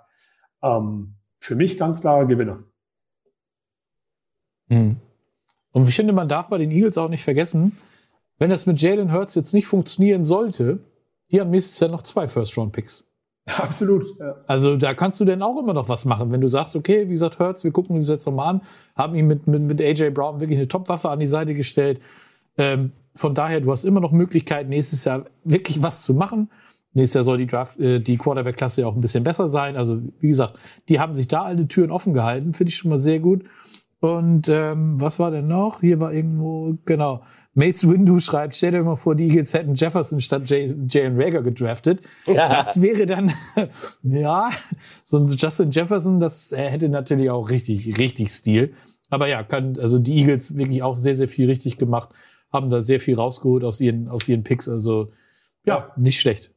Also da möchte ich aber nur noch mal sagen, hinterher immer zu sagen, hätte man noch den genommen. Das, ja, ist, immer, das ist immer sehr schwierig, weil das sind Logo. ja immer alles andere andere, andere Voraussetzungen bei den Teams. Ja, das sage ich auch immer, ähm, keine Ahnung, der HSV hätte auch mal irgendwie Raphael, äh, Raphael van der verdammt sehr geholt. Ist jetzt wurscht, mir fällt kein Vergleich ein. aber äh, es ist immer leicht zu sagen, dann einen anderen Spieler bekommen zu haben, ja, ja. sollen können. Aber definitiv, ja. Und ich finde echt, also und für mich ist das eigentlich mein, mein persönlicher Gewinner hier in dieser Runde, aber auch insgesamt, weil ich halt einfach finde, Schuhen hat es vorhin gesagt bei den Ravens, die haben es mit Herz auch so ein bisschen gemacht, aber auch sehr unaufgeregt und solide, was für die Ravens sehr, sehr passt. Deswegen für mich Platz eins und zwei die Ravens insgesamt, weil sie halt einfach wirklich ganz ruhig waren, auch natürlich genügend äh, zur Verfügung hatten, aber alles mit einbezogen haben und das auch öffentlich gezeigt haben. Und das finde ich ja auch aus Fanbase-Sicht auch so spannend dass dann ein hm. Jason Kelsey sagt, es passt einfach perfekt und den wollen wir haben und ich mache mir keine Sorgen, alles gut. Und das finde ich halt echt, echt cool, das mal auch wirklich so zu sehen, um mal mehr Einblick zu bekommen, weil Schuhen hat es vorhin ja auch schon mal gesagt, wir wissen ja nie genau, was die Front Office ganz genau machen und warum sie den und den Spieler picken, die aus der sechsten Runde sowieso nicht. Aber ähm, deswegen finde ich das sehr, sehr spannend und äh, passt, passt für mich auf den drei Positionen in den ersten drei Runden ja. überragend. Ähm, Plus AJ Brown, Alter, bei den Eagles heute, muss man nur mal sagen. Ja. Mace Window stellt noch eine Zwischenfrage, ähm, auch auf eine Kobe Dean bezogen. War das nicht auch ein großes Problem, dass er die Teams quasi angelogen hat? Äh, bin ich jetzt persönlich nicht so drin. Ich weiß nicht, wie das bei euch ist, ob ihr da noch irgendwas zu wisst. Also, ich dass er deswegen so ein bisschen gefallen ist ich weiß es nicht konkret, aber es ging irgendwie darum, glaube ich, wegen seiner Verletzung auch. Das hat er auch relativ spät dann klar gemacht, was es dann mhm. da genau war. Wenn ich mich jetzt nicht täusche, ich weiß nicht, ob Schuhen da noch mehr weiß. Der ist ja im College da immer so brutal vernetzt. aber ähm, ich glaube, dass es damit zu tun hatte, äh, bin mir aber nicht sicher. Ja, ja es, es, stand im Raum, dass er da eine, eine Operation braucht äh, für den, äh, für den Pack Muscle. Äh, und da, er, er, hat dann irgendwann gesagt, dass er, dass er das dann doch nicht macht, dass er keine OP braucht. Und ich glaube, da hat er die Teams so ein bisschen im, in, in, im Dunkeln gehalten und hat ihnen nicht wirklich klar gesagt, wo dieser, wo die Richtung jetzt, die äh, Erholung, Rekonvaleszent, wo, wo geht's hin mit dieser Verletzung? Und ich glaube, das hat man ihm vielleicht übel genommen, aber das ist ja auch albern. Ich meine, ich glaube nicht, dass das eine Rolle gespielt hat. Äh, vergesst auch nicht, der ist, der ist ein Top, ein Top-Linebacker, aber er ist ein Undersize-Linebacker. Das hat auch noch damit zu tun. Das darf, darf man nicht vergessen dass der Junge nicht, nicht äh, Gardemaß hat für einen NFL-Linebacker. Was nicht heißt, dass er nicht ein produktiver NFL-Spieler und ein Star werden kann. Aber es gibt Teams immer noch in der NFL, die haben ihr Lineal, das legen sie an. Und wenn du mhm. so viel drunter bist, dann wirst du erstmal äh, vielleicht gar nicht beachtet oder du kommst eben und rutschst in den, in den uh, Big Boards runter. Und das kann sicherlich bei einigen Teams passiert sein. Ähm, aber man weiß es nicht. Wie gesagt, das ist immer auch ein bisschen raten. Ähm, vielleicht, ich glaube nicht, dass er die Teams angelogen hat. Vielleicht hat er einfach nicht klar gesagt, wo die Richtung und die Reise hingeht mit seinen Verletzungen. Das nimmt ihn mancher übel. Ja. Aber ich finde es dann eben einen guten Move, Stichwort, Stichwort, Draft, weil sie einfach gesehen haben, der ist noch da und wie ich vorhin schon mal gesagt habe, eigentlich den besten verfügbaren Spieler nehmen, vor allen Dingen ab der dritten Runde. Und das haben die Eagles dann gemacht. Und wenn er ja vorher gesagt hat, er kann sehr wahrscheinlich spielen, umso besser. Äh, Svenja Hellström, also wir haben auch Frauen, die hier zu gucken, immer wieder schön, wenn man sowas sieht, bringt auch noch äh, ins Spiel, dass sie auch starke undrafted Free Agents hatten, nämlich mit äh, Carson Strong. Äh, gut, auch Verletzungsprobleme, ne, Knieschrott und so weiter und so fort. Aber gut, wenn du so einen dann als äh, auf Quarterback dann dir noch dazu holen kannst, ich bin gespannt, wie das halt äh, mit dem wird. Ne? Wie gesagt, da ist das Knie ja, glaube ich, komplett im Eimer. Ja. Äh, kann man nur hoffen, dass er das dann irgendwie wieder hinkriegt. Und vielleicht ist er dann ja schon eine mögliche Alternative oder ein Backup zumindest für, für Jalen Hurts. Ähm, ja. Weiter äh, mache ich dann mit meinem zweiten Gewinner.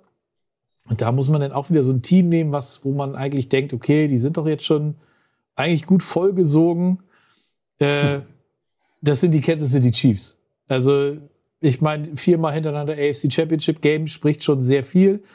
Die hatten zwei First-Round-Picks ähm, und haben dann in den ersten haben sie dann weggetradet, sind nach oben gegangen für Cornerback Trent McDuffie, also auch äh, direkt ein Need adressiert, wo man halt immer so sagte, die, die Passverteidigung der, der, ähm, der Chiefs, die, die könnte noch ein bisschen Verstärkung vertra vertragen. Haben sie, haben sie adressiert mit, mit einem der, der Top-Corners in, in dem Draft. Also da schon mal sehr viel richtig gemacht und äh, denn äh, an 30 äh, waren sie wieder dran und da haben sie dann den, den George Kalaftis äh, genommen. Den, äh, ob der griechische Wurzeln hat, gehe ich mal ganz stark von aus. äh, ein Edge Rusher dazu, ähm, der halt auch wieder Need äh, noch wieder adressiert. Ne? Pass Rush kannst du, kannst du auch nie genug haben, gerade in, in, in dieser unfassbar starken AFC West und in der AFC ja generell. Ähm, das hat mir sehr, sehr gut gefallen. Und in Runde zwei da hatten sie denn ja auch, ähm, haben sie noch Sky Moore geholt. Ähm, Wide Receiver, Speed, Speed, Speed, ähm, passt sicherlich sehr, sehr gut in das Scheme von, von Andy Reid rein. Ist sicherlich nicht der, der 1 zu 1 Ersatz für, für Tyreek Hill.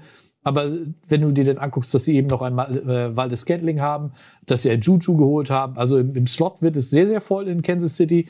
Aber äh, mit Andy Reid haben sie da halt auch jemanden, der sehr kreativ äh, seine Leute einsetzen kann ich denke, dass das ist eine sehr, sehr gute und äh, sinnvolle Verstärkung ist, wenn du den, wie gesagt, Mitte zweite Runde bekommen kannst.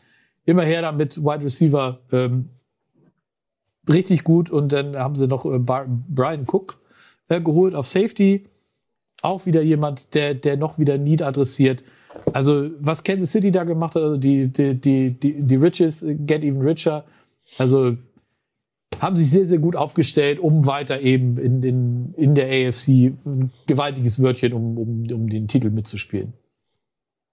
Absolut, und ich finde es auch da interessant, weil ich habe das auch dann nochmal gelesen bei, bei, bei den Grades von den ein oder anderen NFL-Experten, die selbst beim, beim Siebtrunden-Pick Nummer 252 oder so, den Pacheco, mhm. den Running Back, sagen, dass der auch eine Rolle spielen kann, weil er sehr, ja. sehr schnell ist und weil er aber auch ein Hardhitter ist. Ja? Und äh, das finde ich halt schon wieder sehr spannend, wenn man, wenn, wenn da viele Experten sagen, das könnte wieder einer sein, weil ich habe es ja vorhin schon mal gesagt, sechste, siebte Runde, wir hier in Deutschland sind da dann immer ein bisschen vorsichtig. Aber auch da, selbst bis in die siebte Runde, hat das alles, wie du es gerade schon nach der Reihe aufgezählt hast, alles Value, alles ähm, irgendwie die Baustelle so mit adressiert, alles auch zukunftsausgerichtet, ähm, wo, wo man sagen kann, der, der kann auch noch lernen, der kann auch in den Positionen spielen, die eigentlich ja schon gut besetzt sind, wie du es gerade gesagt hast, der Rich is getting richer. Ähm, deswegen finde ich auch das sehr spannend, dass selbst die Siebtrunden-Picks bei den Experten äh, äußerst gut angekommen sind tatsächlich. Mhm. Ja, da, da folgen die Chiefs auch so ein bisschen dieser so einer ungeschriebenen Draft, Draft-Regel, dass alles nach Runde drei, vier ist eben dann auch projiziert für Special Teams. Wenn du sagst Hard Hitting, dann ist das natürlich auch jemand, der wird projiziert auf eine andere Position in den Special Teams zum Beispiel. Da musst du eben, da, da fängst du dann an dich. Das ist ja nicht unbedingt jemand, der pro, projiziert wird als Starter sondern das ist natürlich jemand, der ran, sich ranarbeiten muss. Dass das geht, wissen wir. Der Goat war ein Sechstrunden-Pick äh, äh, mit Brady, aber das ist natürlich sicherlich so, dass da der Mehrwert gesucht wird. Kann jemand mehr als nur seine Position spielen? Und da, da machen die Chiefs einen super Job. Ja, bin ich derselben Meinung. Also da, da ist das äh, mehr Value zu den, zu den, zu den Picks, weil die Jungs eben mehr können als nur einen Ball fangen, ja, teilweise. Ja, Karolaftis ähm, schreibt hier Christian Tidde auf, auf YouTube, äh, wurde in, in, Griechenland geboren und kam mit 14 in die USA. Und äh, dazu äh, Tokas Meja auf Twitch schreibt, hat griechische Wurzeln. Der Mann stand in der Jugend noch im Tor der Wasserball-Nationalmannschaft Griechenlands. Absolutes Basiswissen. Gebe ich dir natürlich recht. Ist mir Geil. nur gerade kurzzeitig entfallen, entschuldige. Ne? Also. Aber vielen Dank. Sollte ich die Chiefs dieses Jahr kommentieren, werde ich genau diese Facts droppen. vielen Dank dafür. Sehr schön, sehr schön. So wollen wir das haben. Gleich ja, nochmal vorbereitet für die nächste Saison. Ja. Da, haben wir den, da haben wir den dritten International. Cool. Ja, ja, genau, ja. richtig. Ja, und dann noch äh, Justin Ross. Den haben sie wohl als undrafted Free Agent noch in, in, in den 90er Kader genommen, steht hier auch noch. Also, ja, Kansas City na, gar nicht mal so verkehrt, würde ich sagen. Ja. Schuan, hast du noch einen Gewinner für uns?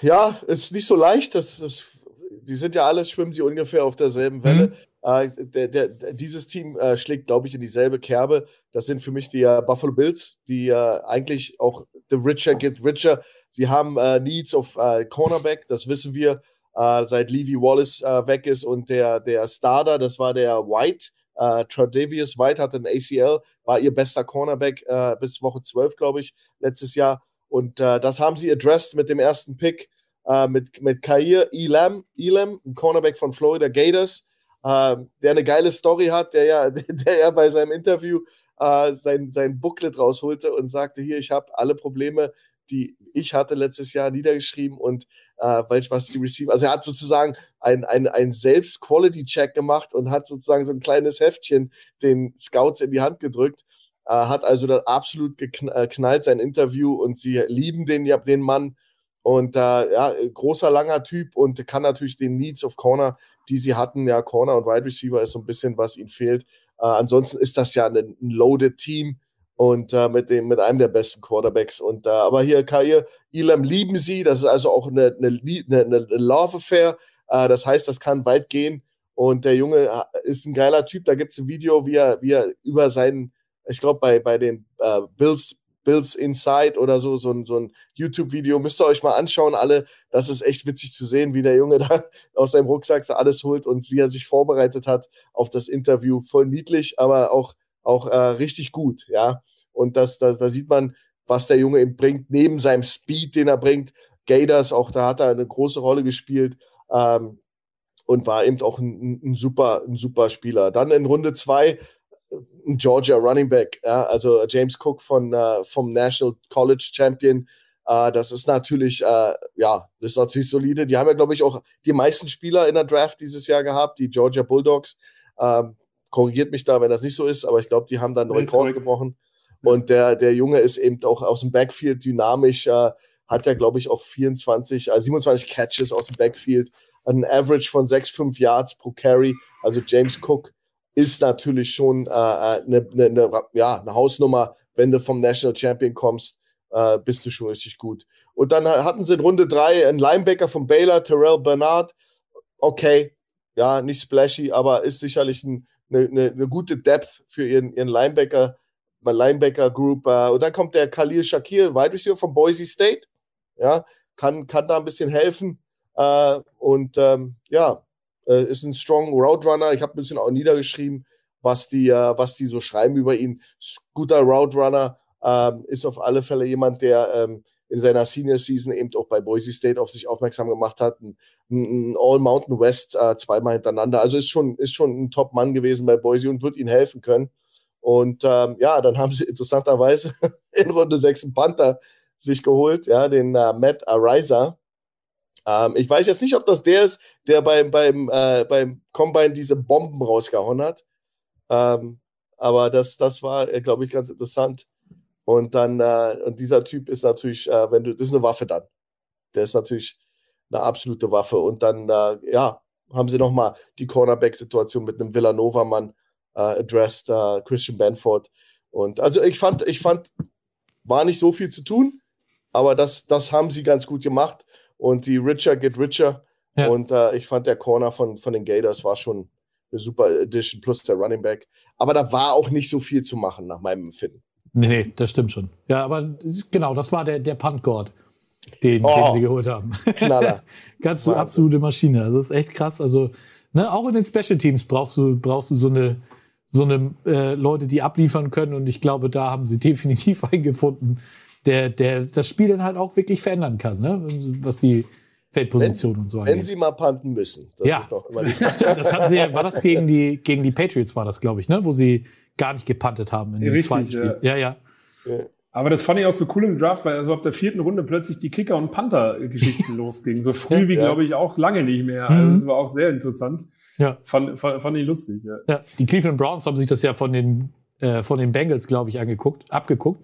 Ja. Ne, der, der, hat, der, Kicker, den sie gezogen haben, der hat, glaube ich, denselben Kicking-Trainer oder was was gehabt wie, ah, okay. wie, wie McPherson. Also das ist schon, schon gar nicht so schlecht. Also ja, ja ungewöhnlich, ja. aber auch mal schön zu sehen, dass eben auch mal die Position mal wieder ein bisschen bisschen in die Verlosung kommen. Die ist ja auch nicht unwichtig. Ich habe es oftmals auch Richtig. bei uns bei den The Zone-Übertragungen gesagt. Feldposition ist sehr, sehr entscheidend äh, und, und äh, auch äh, die, die Kicker selbst, ich meine, die sind auch für Punkte verantwortlich. Ja?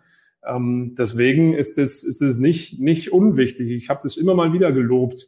Habe sogar irgendwie mal in der Halbzeit, ich weiß nicht mehr, welche beiden Panther das waren, da wurde viel gepantet. Da haben wir tatsächlich mal eine, eine Übersicht gemacht ähm, von deren Statistiken, weil ich das so interessant fand. Und die haben beide einfach geglänzt, immer innerhalb der Fünf-Yard-Linie drei, vier Mal in Folge. Und das ist schon auch was, äh, womit du Spiele auch gewinnst. Das ist irgendwie, man sagt immer, oh, Panten ist langweilig. Ich finde Panten geil. ich weiß ja. nicht. Also ich finde es echt, ich finde es äh, wird immer wichtiger. Ja. Ja, gerade wenn du schon, wie du schon sagst, wenn so, so ein Punt mal inside the five oder sowas dann runtergeht oder was auch immer, das ja. ändert ein Spiel halt komplett. Ne? Also wenn du an der, an der Dreierlinie anfängst oder an der 45, äh, macht schon mal ganz was anderes aus. Ne? Absolut. Ja.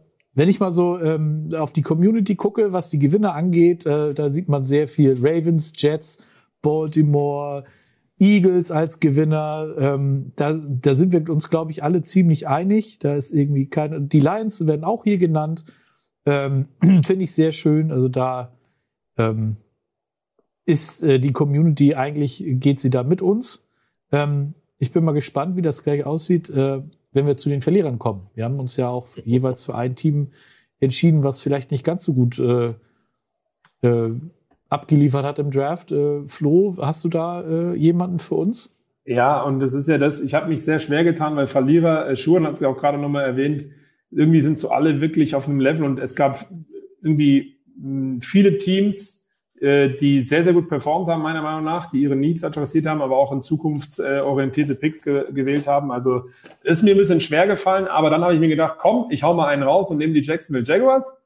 Ähm, weil auf die wurde eh in letzter Zeit, in den letzten zehn Jahren so wenig eingeprügelt, da kann man das so nochmal machen. ähm, und ähm, das habe ich mir dann auch so vorgenommen und zwar aus einem bestimmten Grund, beziehungsweise aus zwei Gründen und das ist nämlich Pass Rush und Linebacker Position. Geht los mit dem Overall Nummer eins Pick, ja äh, Trevon Walker, der ja plötzlich eineinhalb Wochen vorher auf den Boards ganz nach oben geschwommen ist äh, und dann letztendlich sogar an eins genommen worden ist. Vorweg, klar, wir wissen dann nicht, was die, was das Front Office, was äh, die Coaches da mit ihm dann wirklich vorhaben und es ist immer alles Spekulation, wie gut er tatsächlich werden wird. Aber im Vergleich mit äh, Thibodeau oder eben Hutchinson ähm, nicht besser und auch ein Spieler, der auch da einfach noch nicht fertig ist, wie alle Rookies es noch nicht sind, aber Hutchinson und Thibodeau sind weiter, um direkt weiterhelfen zu können, meiner Meinung nach. Dazu war Walker auch äh, ein bisschen verletzt und dann als Overall ähm, Nummer eins Pick weiß ich nicht, ob das ähm, falsch war, weil ich finde, gerade in den ersten fünf Picks eines NFL-Drafts ist es umso wichtiger, ich habe es heute sehr häufig gesagt, den besten Spieler zu nehmen, den du gerade kriegen kannst, wenn es nicht unbedingt die Baustelle ist. Ähm, das heißt, wenn ich zum Beispiel eine, unbedingt einen Safety brauche, aber mir fällt der beste Defensive Tackle vor die Füße, ist meiner Meinung, dann sollte man den nehmen, um das dann, ähm, außer du hast fünf Stars auf der Position, was selten der Fall ist. Ähm, deswegen finde ich, ist das ein Fehler gewesen von den Jacksonville Jaguars. Habt ihr eher Hutchinson gesehen oder Thibodeau auf der Eins und ähm, Walker meiner Meinung nach nicht der, der beste Spieler, ist ein, ist ein wirklich Top-Athlet auch. Das soll jetzt nicht heißen, dass der schlecht ist, überhaupt nicht, sonst wäre da vorne nicht kann auch ein wirklicher Star-Edge-Rusher werden, meiner Meinung nach. Also das kann, kann schon so alles eintreten, ist auch von Georgia, hat er auch sehr gut performt. Es ist schon so, dass es, dass es der da vorne äh, irgendwo richtigerweise gepickt wurde, aber für mich als Nummer eins äh, meiner Meinung nach ja nicht nicht äh, gerechtfertigt, ähm, weil es einfach auch noch irgendwie so ein, so ein Risiko ist und für für die Jacksonville Jaguars die letzten zehn Jahre eben da schon viel nicht gut gemacht haben, fand ich es ein bisschen merkwürdig. Ähm, gut war dann meiner Meinung nach äh, Off-Ball-Linebacker äh, Devin Lloyd, der zu dem Zeitpunkt tatsächlich der beste Linebacker dann noch war. Ähm, haben der auch dann abgetradet. Also das für mich eigentlich was, was ganz gut passt, was ich dann aber nicht verstehe. Das waren meine einleitenden Worte. Ein ganz ähnlicher Spieler dann in Runde drei wiederzunehmen mit Chad Muma. Ist nicht ganz so gut wie Devin Lloyd, sagt man sich, aber ist einfach vom Skillset her ziemlich ähnlich.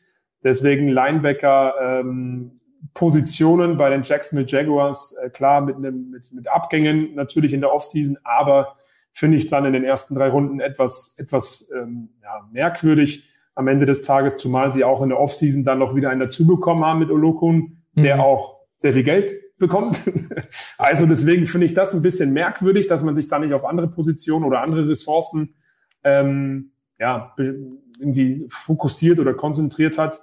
Ähm, Genau, also deswegen ist für mich aus dieser Position nur aus der defensiven Seite Jacksonville der Verlierer. Alles andere war dann schon okay. Auch äh, Luke Fortner als Center, ähm, der, der durchaus vielleicht Potenzial hat, ähm, Brandon Linder dann auch zu beerben.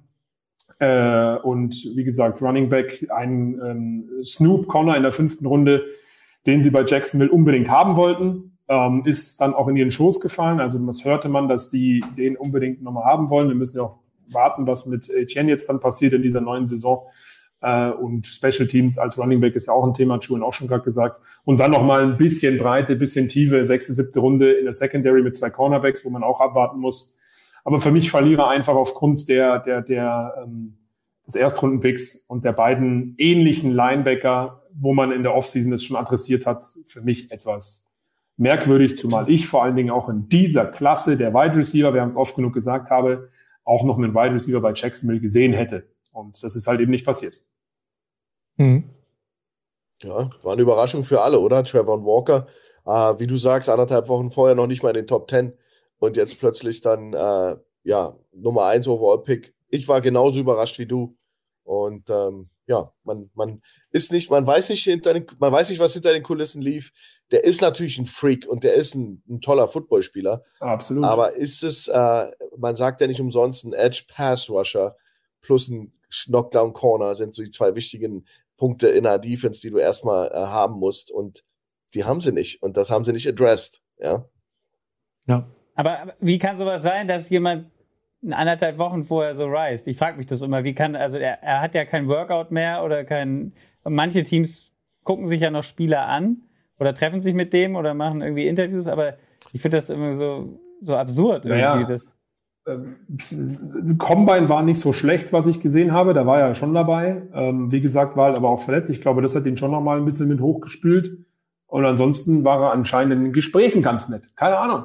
Also, ich weiß es nicht. Also, er ist ja, wie, wie schon sagt, ja, ja aber er ist ja, er ist ja wirklich ein, er ist ein sehr, sehr guter Spieler, aber für mich nicht gerechtfertigt, auf der Eins gepickt zu werden, wenn du als Jacksonville Jaguars sagst, wir haben zwei Jahre in Folge Nummer eins Pick, Quarterback, wichtigste Position. Letztes Jahr einer, der von Anfang an wirklich gut funktionieren kann, auch wenn er es nicht getan hat, wie wir wissen, aber er hat das Zeug dazu mit einer, mit einer, mit einer besseren O-Line vielleicht auch. Auch die wurde übrigens nicht adressiert. Ja. Verstehe ich auch nicht. In einer sehr, sehr guten Klasse, ähm, wie ich finde. Da sind ja viele in den Top 20 auch schon gegangen. Evan Neal zum Beispiel ja. hätte man auch noch haben können und so weiter. Ähm, und das finde ich halt dann irgendwie komisch. Der Walker ist ein geiler Spieler, der wird auch Star werden können. Aber irgendwie war doch Linebacker schon so halb abgehakt. Und hätten sie einen Devin Lloyd in der dritten Runde genommen, wie sie es eh gemacht hätten, völlig in Ordnung. Aber ich hätte trotzdem Hutchinson oder Thibodeau genommen, dann ist auch auf der gleichen Position, aber nochmal eine Stufe besser, der sofort weiterhelfen kann und hätte dann gesehen, dass sie vielleicht nochmal für einen Wide Receiver hochgehen, ähm, an, anstelle äh, für, für eben noch, noch einen weiteren Linebacker. Ja. Aber also Kritik fällt mir immer so viel leichter, toll. Ja. Ich finde, also gerade bei dem, bei dem Walker, also ich habe generell, also der, der Run auf Georgia Player war natürlich schon Gut, diese National Champion geworden, das, das prägt natürlich auch mal. Das war bei Clemson vor ein paar Jahren auch so. Bei Alabama ist es generell immer so, aber die spielen ja gefühlt jedes Jahr im, Championship Game. Deswegen gehen da ja immer ultra viele Spieler von, von denen. Ich weiß nicht, ob das vielleicht auch so ein bisschen damit zu tun hat, äh, dass, dass er dadurch dann nochmal den, den Rise auf eins gekriegt hat. Verstanden habe ich es nicht. Ich hätte auch, also Evan Neal hätte ich durchaus äh, an eins verstehen können. Eben um deinen Franchise Quarterback, den, der nun wirklich genug Probleme hatte letztes Jahr, einfach nochmal zu beschützen. Und ähm, ja, Linebacker, äh, ja, haben sie, kann man anscheinend auch nicht genug haben in Jacksonville. Ähm, sind Moves, die jetzt im, auf den ersten Blick, wie gesagt, wenn das in zwei Jahren sich ausgezahlt hat, dann äh, sagt keiner mehr was dazu. Aber grundsätzlich, glaube ich, äh, hatte Jacksonville halt auch das Pech, in diesem Jahr den First Overall Pick zu haben. Keiner war daran interessiert, auf eins hochzugehen. Das ist natürlich auch noch ein bisschen, bisschen Pech gewesen, würde ich sagen. Ähm, man muss erst mal abwarten, aber wie gesagt, wenn man immer nur das, ich sag mal, wenn man die Position schon, schon adressiert, die man in der, wie du schon sagst, in der Free Agency schon adressiert hat, dann ist die Frage auf jeden Fall berechtigt, ob das, was sie da gemacht haben, so, so clever gewesen ist. Ne? Also. Ja, wie gesagt, ja, Devin Lloyd kann ich irgendwie auch noch dann verstehen. Hm. Uptrade, hm, weiß ich nicht, ob das dann unbedingt sein musste, aber ich hätte eher mit einem Uptrade für einen Wide Receiver gerechnet und Devin Lloyd vielleicht dann eben in der zweiten Runde noch ähm, möglich. Also das ist immer schwer zu sagen. Wir wissen es nicht, was hinter den Kulissen alles passiert. Ähm, aber ja, man, man, man muss es abwarten. Vielleicht bekommen sie am Ende, Ende recht. Vielleicht passiert jetzt auch noch was in der Offseason. Debo Samuel. Mhm. Äh, aber mal gucken. ja, die Teams gehen da auch sicherlich äh, mit den, mit den äh, am, am, am meisten Pro-Ready-Players. Und Georgia äh, und immer abwechselnd Georgia, äh, Alabama sowieso jedes Jahr sind die am Pro-Readiest Player aus dem College. Clemson vor so ein paar Jahren. Ich habe mir aber sagen lassen, dass die jetzt schon so ein bisschen wieder optisch, also Georgia und Alabama, wenn die rauskommen aus dem Bus, dann sehen die aus wie NFL-Teams. Ja. Und andere College-Teams sehen aus wie junge Kerle, die eben noch nicht so weit sind. Clemson war da mal, ist jetzt wohl nicht mehr so. Aber Georgia war eben auch, im, auch gegen Alabama, wirkte Georgia am meisten pro-ready, die Jungs. Und das, das spiegelt sich meistens in der Draft nieder, dass die NFL-Teams natürlich die am meisten ready, die Jungs, die am besten und ready sind, äh, sich nehmen. Und äh, ja, der Walker ist ein toller Spieler. Wie gesagt, aber wie gesagt, es ist eben selten, dass man da so gegen den Strom schwimmt, wie, wie, wie dieses Jahr. Weil die, wir sind, wir sind ja nicht alle doof. Also mein Elton Hutchinson, der ist sechs, sieben groß, äh, wiegt weiß ich wie viel und ist ein Terror, der auf die Edge kommt. Das, das ist nun mal so und das ist er, genau wie Thibodeau, der aber 6'4 nur groß ist, der eine Nummer kleiner ist, aber eben ein freakish Athlet und Pass Rush nochmal ist das Wichtigste na, neben einem Shutdown Corner in der NFL. Ja. Thibodeau fand ich übrigens in den, den, den habe ich auch bei Around the NFL gehört da nach dem Draft. Unfassbar sympathischer Typ. Und was mir bei dem halt auch aufgefallen ist, das war mal einer, der wirklich klar und deutlich spricht. Ich habe das so bei Source Gardner, den habe ich im Interview gehört, der hat so ein bisschen, wie der geredet hat, da denke ich, oh, das war schon anstrengend, dem zuzuhören. Bei Thibodeau, das war super sympathisch, hat mir sehr, sehr gut gefallen. Aber das war jetzt nun mal am Rande. Ähm, Geht mir mit dem heutigen Haus der Footballerei auch so. Endlich mal einer, der vernünftig spricht. Ja, die anderen Kollegen ja, kannst ja nicht. Vielen Dank. äh, gut, äh, kommen wir nun zu einem Team, was äh, für mich äh, Moves gemacht. Gut, die machen immer das, worauf sie Bock haben. Ne? Das sind die New England Patriots. Ähm, Bill Belichick ist da, was das angeht, halt einfach wirklich unpredictable. Und äh, das hat er jetzt auch wieder gezeigt. Äh, sie waren ja eigentlich an 21, wären an 21 dran gewesen, sind dann runtergetradet auf äh, 29 und haben da Coast Range genommen. Ein Guard. Ähm, ich fand die Reaktion von Les Snead und, und, und Sean McVay bei der Draft-Pressekonferenz fand ich unfassbar geil. Ich hatte das Gefühl, die waren auch beide besoffen. Also ja, die müssen ja, beide hundertprozentig hart dicht gewesen sein. Äh, die haben sich totgelacht über diesen Pick, weil sie eigentlich dachten, der ist an 104. Wenn sie denn das erste Mal dran sind, ist der bestimmt noch da. Und dann hat Sean McVay halt gesagt, ey, scheiße, den hätte ich mir gar nicht angucken brauchen. Kann ja keiner ahnen, dass die den schon an 29 nehmen. Also, ich habe mir auch mal so, so diesen Value-Chart angeguckt. Also der, der war halt irgendwo in der Range vom, vom Drittrunden-Pick. Und den nehmen sie dann an, an 29. Ne? Sie haben Shaq Mason haben sie weggetradet zu, zu den Buccaneers in der Offseason. Also war natürlich ein Need. Aber wie gesagt, der wäre wahrscheinlich eben auch nur in Runde 3 da gewesen. Ähm, in Runde 2 sind sie auf auf einen Speedy Wide Receiver gegangen mit äh, Taekwon Thornton. Für den sind sie hochgetradet. Also äh, sind nie irgendwie müde, sich äh, auf dem Draftboard ein bisschen zu bewegen. War jetzt kein schlechter Pick oder sowas, aber da sind sie, glaube ich, auch sechs Picks oder sowas hochgegangen. Weiß ich nicht, ob es jetzt hätte sein müssen. Ähm, in Runde drei dann einen Corner genommen mit Marcus Jones. Äh, fand ich jetzt äh, und in Runde vier dann auch nochmal Cornerback und äh, dann noch einen Running Back genommen und äh, dann gab es in Runde vier auch nochmal einen Quarterback mit Bailey Zappe. Zapp, weiß ich nicht, wie er ausgesprochen wird, ist auch egal. Ähm, aber äh, sie haben letztes Jahr Mac Jones gedraftet und dann gehen sie dann dieses Jahr in Runde vier schon wieder auf einen, auf einen Quarterback. Dann in Runde, Runde sechs nochmal wieder ein Running Back. Also sie haben ganz interessant, was, was die Patriots da gemacht haben. Aber man muss halt wirklich sagen, Bill Belichick, der macht das halt auf seine Art und Weise. Das kann mal, kann mal gut gehen, das kann aber auch mal, wie man gesehen hat, mit, finde ich, mit, äh, mit einem Kiel Harry zum Beispiel, kann auch mal äh, durchaus nach hinten losgehen. Ähm, man muss natürlich insgesamt abwarten, wie bei allen Draftklassen. Aber so, das war so insgesamt, da hatte ich so den Eindruck, da wäre deutlich mehr drin gewesen.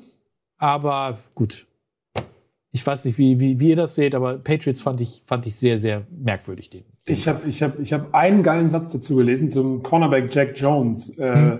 wo, wo geschrieben wurde, der ist ein bisschen zu klein, äh, hm. aber eigentlich ein ganz, ganz guter Corner, der könnte hm. Veteranen äh, schlagen, die letztes Jahr underperformed haben. Mhm. Also dieser Satz sagt doch eigentlich alles, oder? Diesen Satz habe ich eins zu eins ja. bei NFL.com gelesen über, über, über Great der New England Patriots. Ja. Wahnsinn. Also mehr braucht man nicht sagen. Und ja. Strange, äh, Strange sage ich schon. Ja, Strange war es auch. Ja. Aber gut. Ja, die, aber da gehen die Patriots eben wieder komplett und Belichick besonders. Äh, die gehen eben nicht wie nicht, die funktionieren eben anders äh, mhm. als alle anderen. Und einen Cole Strange hättest du natürlich in der dritten Runde bekommen. Der kann Solid Player down the road werden. Die developen ja auch, äh, sie haben ja einen guten Coaching-Staff, einen der besten in der Liga. Die developen so einen Mann. Sind nur noch drei Coaches da oder so. Ja, ja, die, aber die, da sind ja immer irgendwelche Berater und äh, Skarnecki und andere, da sind ja so ein paar Leute, die, die ja so eine alten, alten Haudegen, so eine alten Schlachtschiffe, die da noch immer im Umkreis von Belichick sind. Unterschätzt das nicht. Die sind nicht mhm. immer im Staff, die sind aber immer da. Ja. Ähm, und äh, ähm, ja, der, der Receiver, ja, ist eben der Track, Track and Field Star. ja, da ist eben nicht, nicht unbedingt, äh, aber er, er, besticht durch wahnsinnige Athletik. Äh, Running Backs äh, in so ein crowded Backfield jetzt noch rein zu draften, verstehe ich nicht. Äh, ist für mich ein Rätsel. Aber wie gesagt, äh, das ist eben Bill Belichick und vielleicht war ja auch sein, sein Hund auf dem mhm. Stuhl und hat, hat da auf die Tasten gehauen. Keine Ahnung. Ich könnte es mir vorstellen.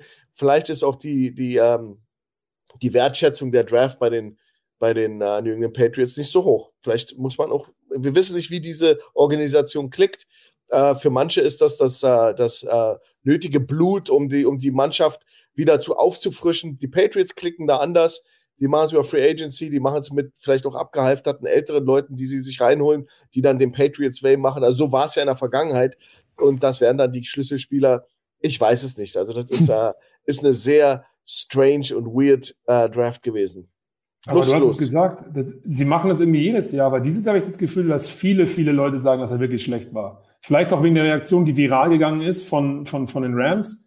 Aber, aber du hast es ja gesagt, die haben ja immer irgendwie ein bisschen was anders gemacht. Aber dieses Mal haben alle irgendwie gesagt, dass das nicht nur anders, sondern halt auch einfach schlecht war. Mhm. Oder nicht, nicht gut war und nicht so die Spieler sind, die, die einen, einen weiterbringen, zumindest in den nächsten zwei Jahren nicht. Also ich bin da schon gespannt, wie die, wie die sich wirklich dann entwickeln tatsächlich.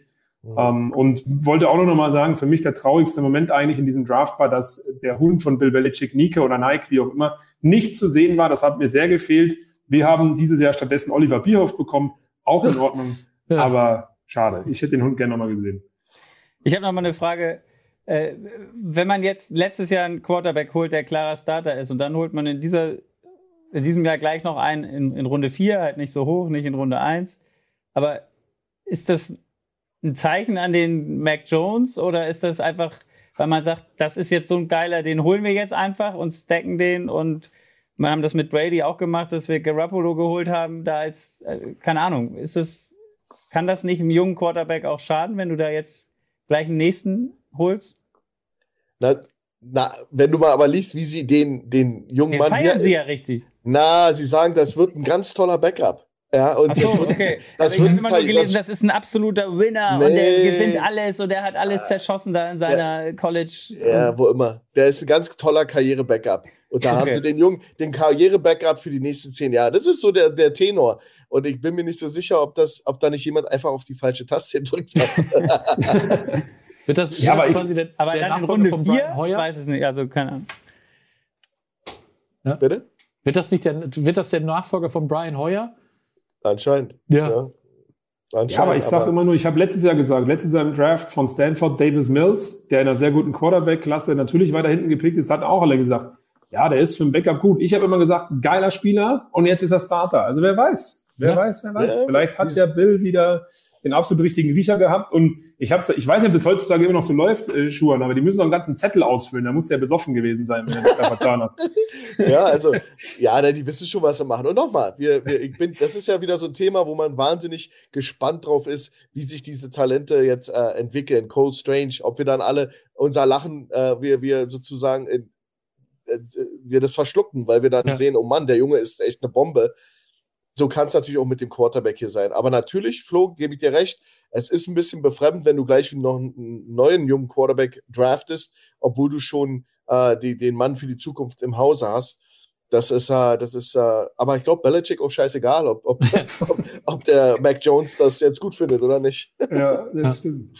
Aber frag mal Robert Griffin III, der, der damals an zwei gegangen ist und in Runde vier kam dann Captain Kirk Cousins hinterher.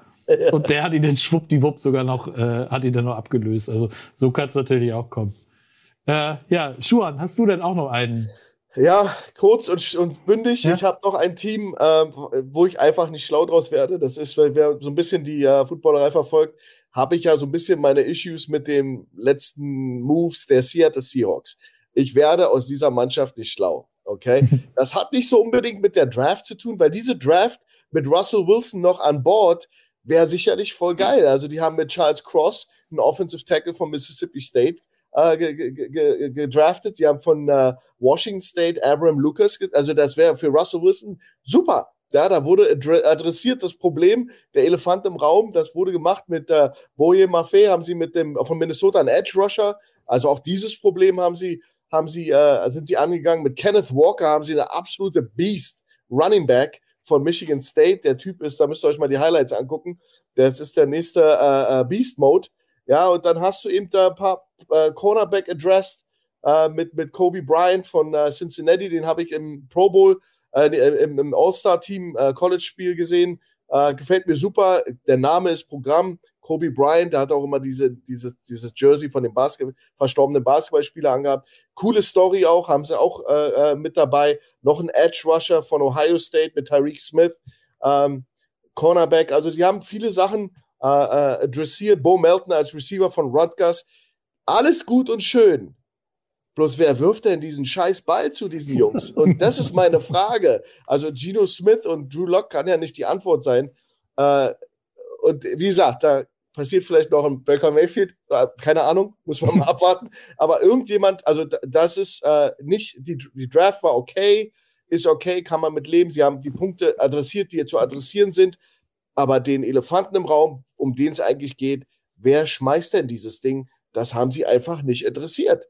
Und das ist mir einfach ein Rätsel. Und ich warte immer noch auf den Tag, wo das passiert. Und dann versteht sich, hoffentlich öffnet sich dann die Taktik und die Methodik der Seattle Seahawks, äh, öffnet sich mir. Weil die Zeit rennt, die Zeit rennt und es passiert einfach nichts. Ja. Das ist ja, also, das, ich weiß nicht, wie oft das äh, vor dem Draft kam, Jetzt stell dir mal vor, Russell Wilson haben sie weggetradet und dann nehmen sie direkt einen O-Liner. Zack, bumm, es passiert natürlich. es musste wirklich sein. Und da habe ich halt gedacht, Leute, ernsthaft jetzt? Wie geil kann das eigentlich laufen? Und Russell Wilson muss ich doch auch denken, Leute, ihr wollt mich doch echt verarschen, oder? Absolut. Die ganze Zeit immer nur, nur bitte, bitte, bitte, beschützt mich, beschützt mich. Nein, nein, das geht schon. Und dann ist er weg. Lass mal einen O-Liner draften. fand ich, fand ich wirklich auch sehr. Seahawks machen immer merkwürdige Moves ich fand es halt auch wirklich ungewöhnlich, dass die, ja, erstmal, dass sie in Runde 1 gepickt haben und äh, dann auch so viel, dann hatten sie ja 40 und 41, also zwei Picks direkt hintereinander. Ähm, da hat man dann ja auch gedacht, ja Mensch, ist doch jetzt die perfekte Gelegenheit Perfekt. für Malik Willis. Ja. Nö, machen wir nicht. Mit einem Running Back, der nur laufen kann. Also wirklich ja nur, nur laufen. Ja. Ähm, also ich möchte nur mal sagen, Chino Smith hat das letzte Saison nicht so schlecht gemacht. Also ich bin echt gespannt. Wenn er das Vertrauen kriegt, wer weiß, wer weiß. Mhm. Und es wird ja wohl lauflastig. Deswegen wollte ich schon auch fragen ja. zu deinen Verlierern. Kenneth Walker, du hast gesagt, absolute Maschine, aber die haben ja schon 5000 Running Backs. Alex Collins, Chris Carson, DJ Dallas, Travis Homer, äh, Rashad Penny. Der weiß, wo es hingeht. Da weißt du, wo es hingeht. Also eben, eben. Und da frage ich mich dann, ist, muss man dann den Walker nochmal dazu haben? Oder reicht es mhm. nicht, dass ich, oder verbrate ich die alle, dass ich alle zwei Wochen neuen brauche, weil ich nur noch laufe? Das ist halt die Frage. Das ist ja Pete Carrolls Spiel, ne? Ja. Defense und, und Run, Run und Game. Run. Ja, Aktionismus, ja. Aktionismus äh, zeigen. Aber ich glaube ja, dass sie, dass sie auf nächstes Jahr schielen. Und ähm, ja, ich bin leider, ich bin kein Seattle Seahawks-Fan, aber ich, hm. die Jungs haben es schwer im Moment. Ja. Und äh, die Draft hat auch nicht Klarheit gebracht in die Richtung, wo der rote Faden ist innerhalb der Organisation. Ganz ehrlich, und die Zeit rennt eben auch einem Pete Carroll davon. Ich verstehe es nicht, aber gut, das ja, weiß also ich. Ihr traut es Chino nicht zu, oder wie? Nee, also, also, also mein, mein Hörnchen reagiert da nicht dann drauf, wie der die sagen würde. Ja, also das ist, äh, das, äh, also ich, ich halte nichts. Äh, Jacoby Brissett, da vorhin haben wir drüber gesprochen, ganz anderes Kaliber für mich. Aber so jemand wie Geno Smith, mm -mm. Ja. Na gut. Äh, Krille, ein guter Freund der Sendung, fragt noch, äh, Verlierer die Titans. Was haben die Titans vor? Da, da möchte ich auch gerne mal eure, eure Einschätzung zu hören, weil Malik Willis, den haben sie ja nun in Runde drei genommen, ist der, gut, der wird dann hinter Tannehill wahrscheinlich jetzt noch zwei Jahre sitzen können und dann kann er wahrscheinlich übernehmen. Aber ansonsten, Tennessee, ja, wie gesagt, den AJ Brown weggetradet, guten Ersatz geholt. Aber sind die für euch ein Verlierer oder hm, seht ihr das nee. eher neutral? Ich, ich würde eher, wenn, wenn ich anfangen darf, eher, eher neutral sehen, weil natürlich, man könnte sie jetzt als Verlierer betiteln, weil AJ Brown halt einfach weg ist. Mhm. Aber sie haben für mich den eigentlich besten Quarterback bekommen, der, wie du gerade gesagt hast, als Backup noch so ein bisschen äh, da fungieren kann und vielleicht ja auch für die Zukunft einer ist, auf das man dann alles aufbauen könnte. Dazu eben mit Traylon Burks eingeholt, der wirklich eigentlich so ein potenzieller äh, Ersatz für, also eins zu eins Ersatz tatsächlich für AJ Brown sein kann. Natürlich noch nicht so weit, aber rein von den körperlichen Fähigkeiten, von den Tapes, das man von ihm gesehen hat, sagen viele, dass es da in diese Richtung geht. Ähm, dazu äh, Roger McCreary, äh, Cornerback, ähm, der ja auch, auch eine gute, gute Option ist, finde ich, auch in dieser Tennessee Titans Secondary. Der ist auch ein bisschen größer als die anderen, hat eine gute Reichweite. Also das, das finde ich eigentlich völlig okay. Zu den anderen Picks muss ich sagen, dann ähm, ja, ab, ab, ab der späteren Runde kann ich nicht viel dazu sagen. Nochmal ein bisschen Tiefe äh, bei, bei Running Back und Tight Ähm, aber ich finde sie jetzt nicht als Verlierer. Natürlich AJ Brown, das tut weh. Das tut Titans-Fans weh. Wir haben eine bei uns, die Sarah in der Redaktion bei der Zone, die ist Titans-Fan. Die hat mir geschrieben, weil die hat nämlich für Social Media den Draft auch auf Twitter so ein bisschen ähm, ja, gecovert. Äh, und ähm, wir haben uns immer ein bisschen ausgetauscht, auch was wir als nächstes posten und so ein bisschen. Und die war natürlich fuchsteufelswild, als dann AJ Brown weg war. Aber Traylon Burks, mal gucken. Also ich glaube nicht, dass sie Verlierer sind. Es tut schon weh, aber ich glaube, dass es mit ihren ersten drei, vier Picks gemeinsam eben mit Malik Willis völlig in Ordnung ist. Ja. Fand ich jetzt auch nicht so schlecht. Da wirft Gomba 666 noch einen anderen Verlierer ins, ins, in die Verlosung. Und die hatte ich auch ganz weit oben mit auf meiner Liste, die Chicago Bears.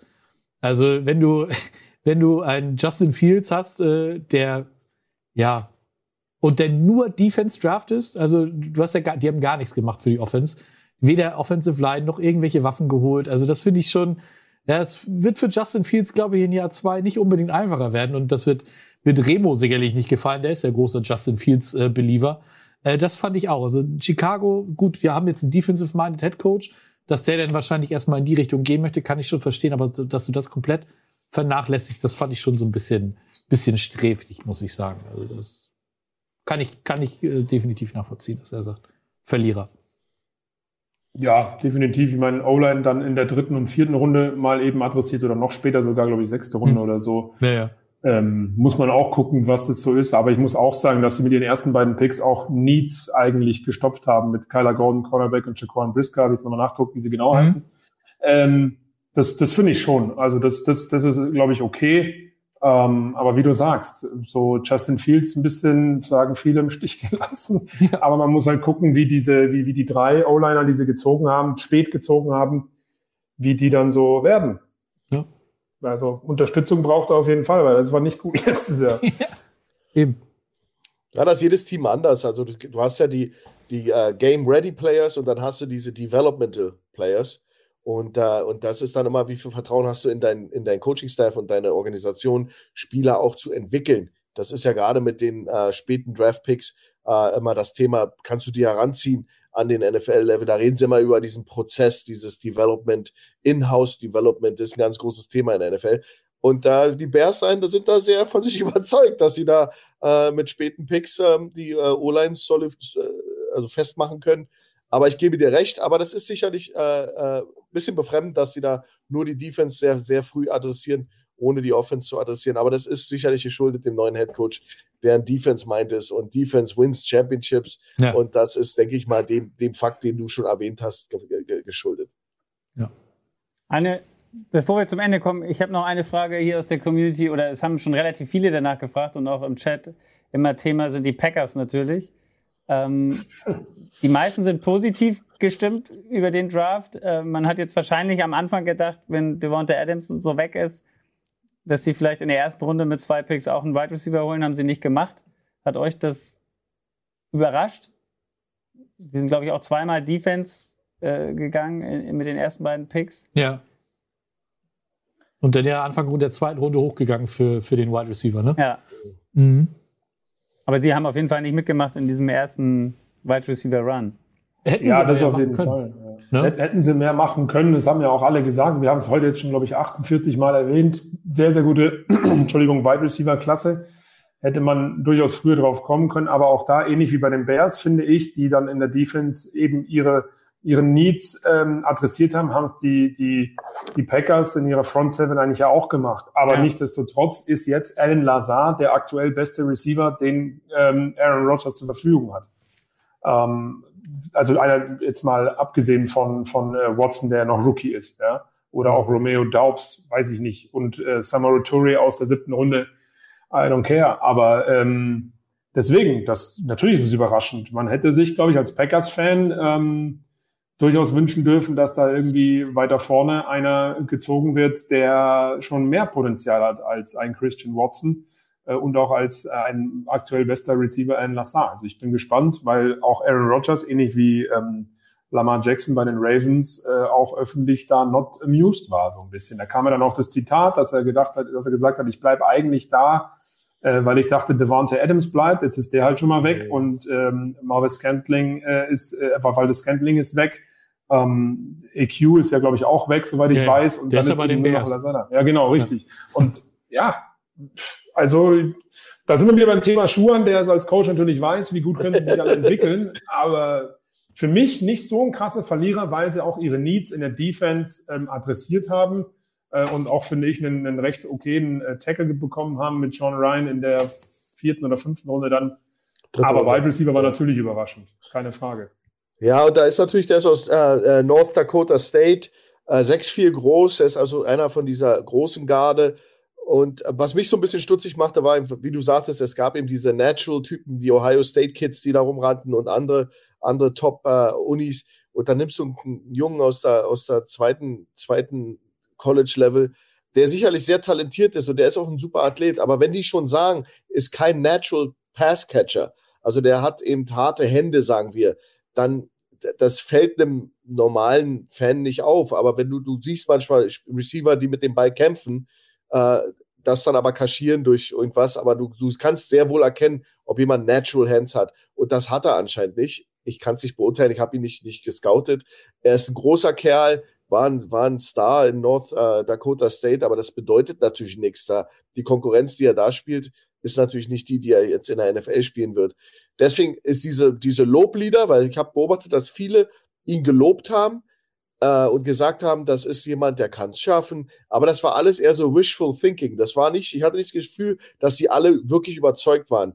Während die, dieser, diese Ohio State Boys, die da waren und so ein paar andere, die da, die da in den Top Top äh, 10 da gepickt wurden, da war gar keine Frage, dass das Top Receiver waren. Also da war die allgemeine Tenor war super Pick, super Pick. Äh, outstanding Wide Receiver. Der Alabama-Junge genauso. Und, und bei dem war das aber nicht so. Da hat man immer so, ja, der hat das Zeug dazu. das ist natürlich für einen Zweitrunden-Pick ähm, ganz schöner Stretch. Und ich gebe dir aber recht, da mit den zwei Georgia Boys da die, die Defense zu adressieren, das war ja auch wichtig. Die Tackle und ein Linebacker ist natürlich äh, äh wichtig gewesen für die Packers. Ähm, und wir wissen alle, wer, wer es am Ende des Tages äh, äh schmeißen wird in der Offense, ist eben Rogers. Ja? Ja, das klar. ist eben so. Ja, aber ich glaube halt tatsächlich auch, äh, vielleicht haben sie die ganzen drei Wide Receiver ja auch später genommen, um Special Teams vielleicht mal zu verbessern. Ja. Das ist ja auch noch ein Thema bei dem ja. Wäre auch so eine Sache, genau. genau, war ja ein Problem. Ja, ja das ist doch schön. Dann äh, gucke ich mal auf die Uhr. Oh, so knapp unter zwei Stunden. Ganz entspannt, würde ich sagen. Ähm, ja, es hat mir auf jeden Fall sehr, sehr viel Spaß gemacht heute. Vielen Dank, dass ihr beiden dabei wart. Vielen Dank an euch da draußen, dass ihr dabei gewesen seid und euch so rege beteiligt habt. Ähm, Mittwoch gibt's ein Boulevard, wie, wie immer. Flo nickt. Donnerstag ist Icing the Kicker angesagt. Da wird dann auch nochmal über den Draft gesprochen werden. Also, ja, ihr wisst, es gibt immer viel Content von uns. Ähm, ich wünsche euch einen schönen Restmontag und äh, kommt gut durch die Woche und äh, bis zum nächsten Mal. Macht's gut. Vielen Dank. Ciao. Ciao. Tschüss. Das war's für heute. Bis zum nächsten Mal in der Fußballerei.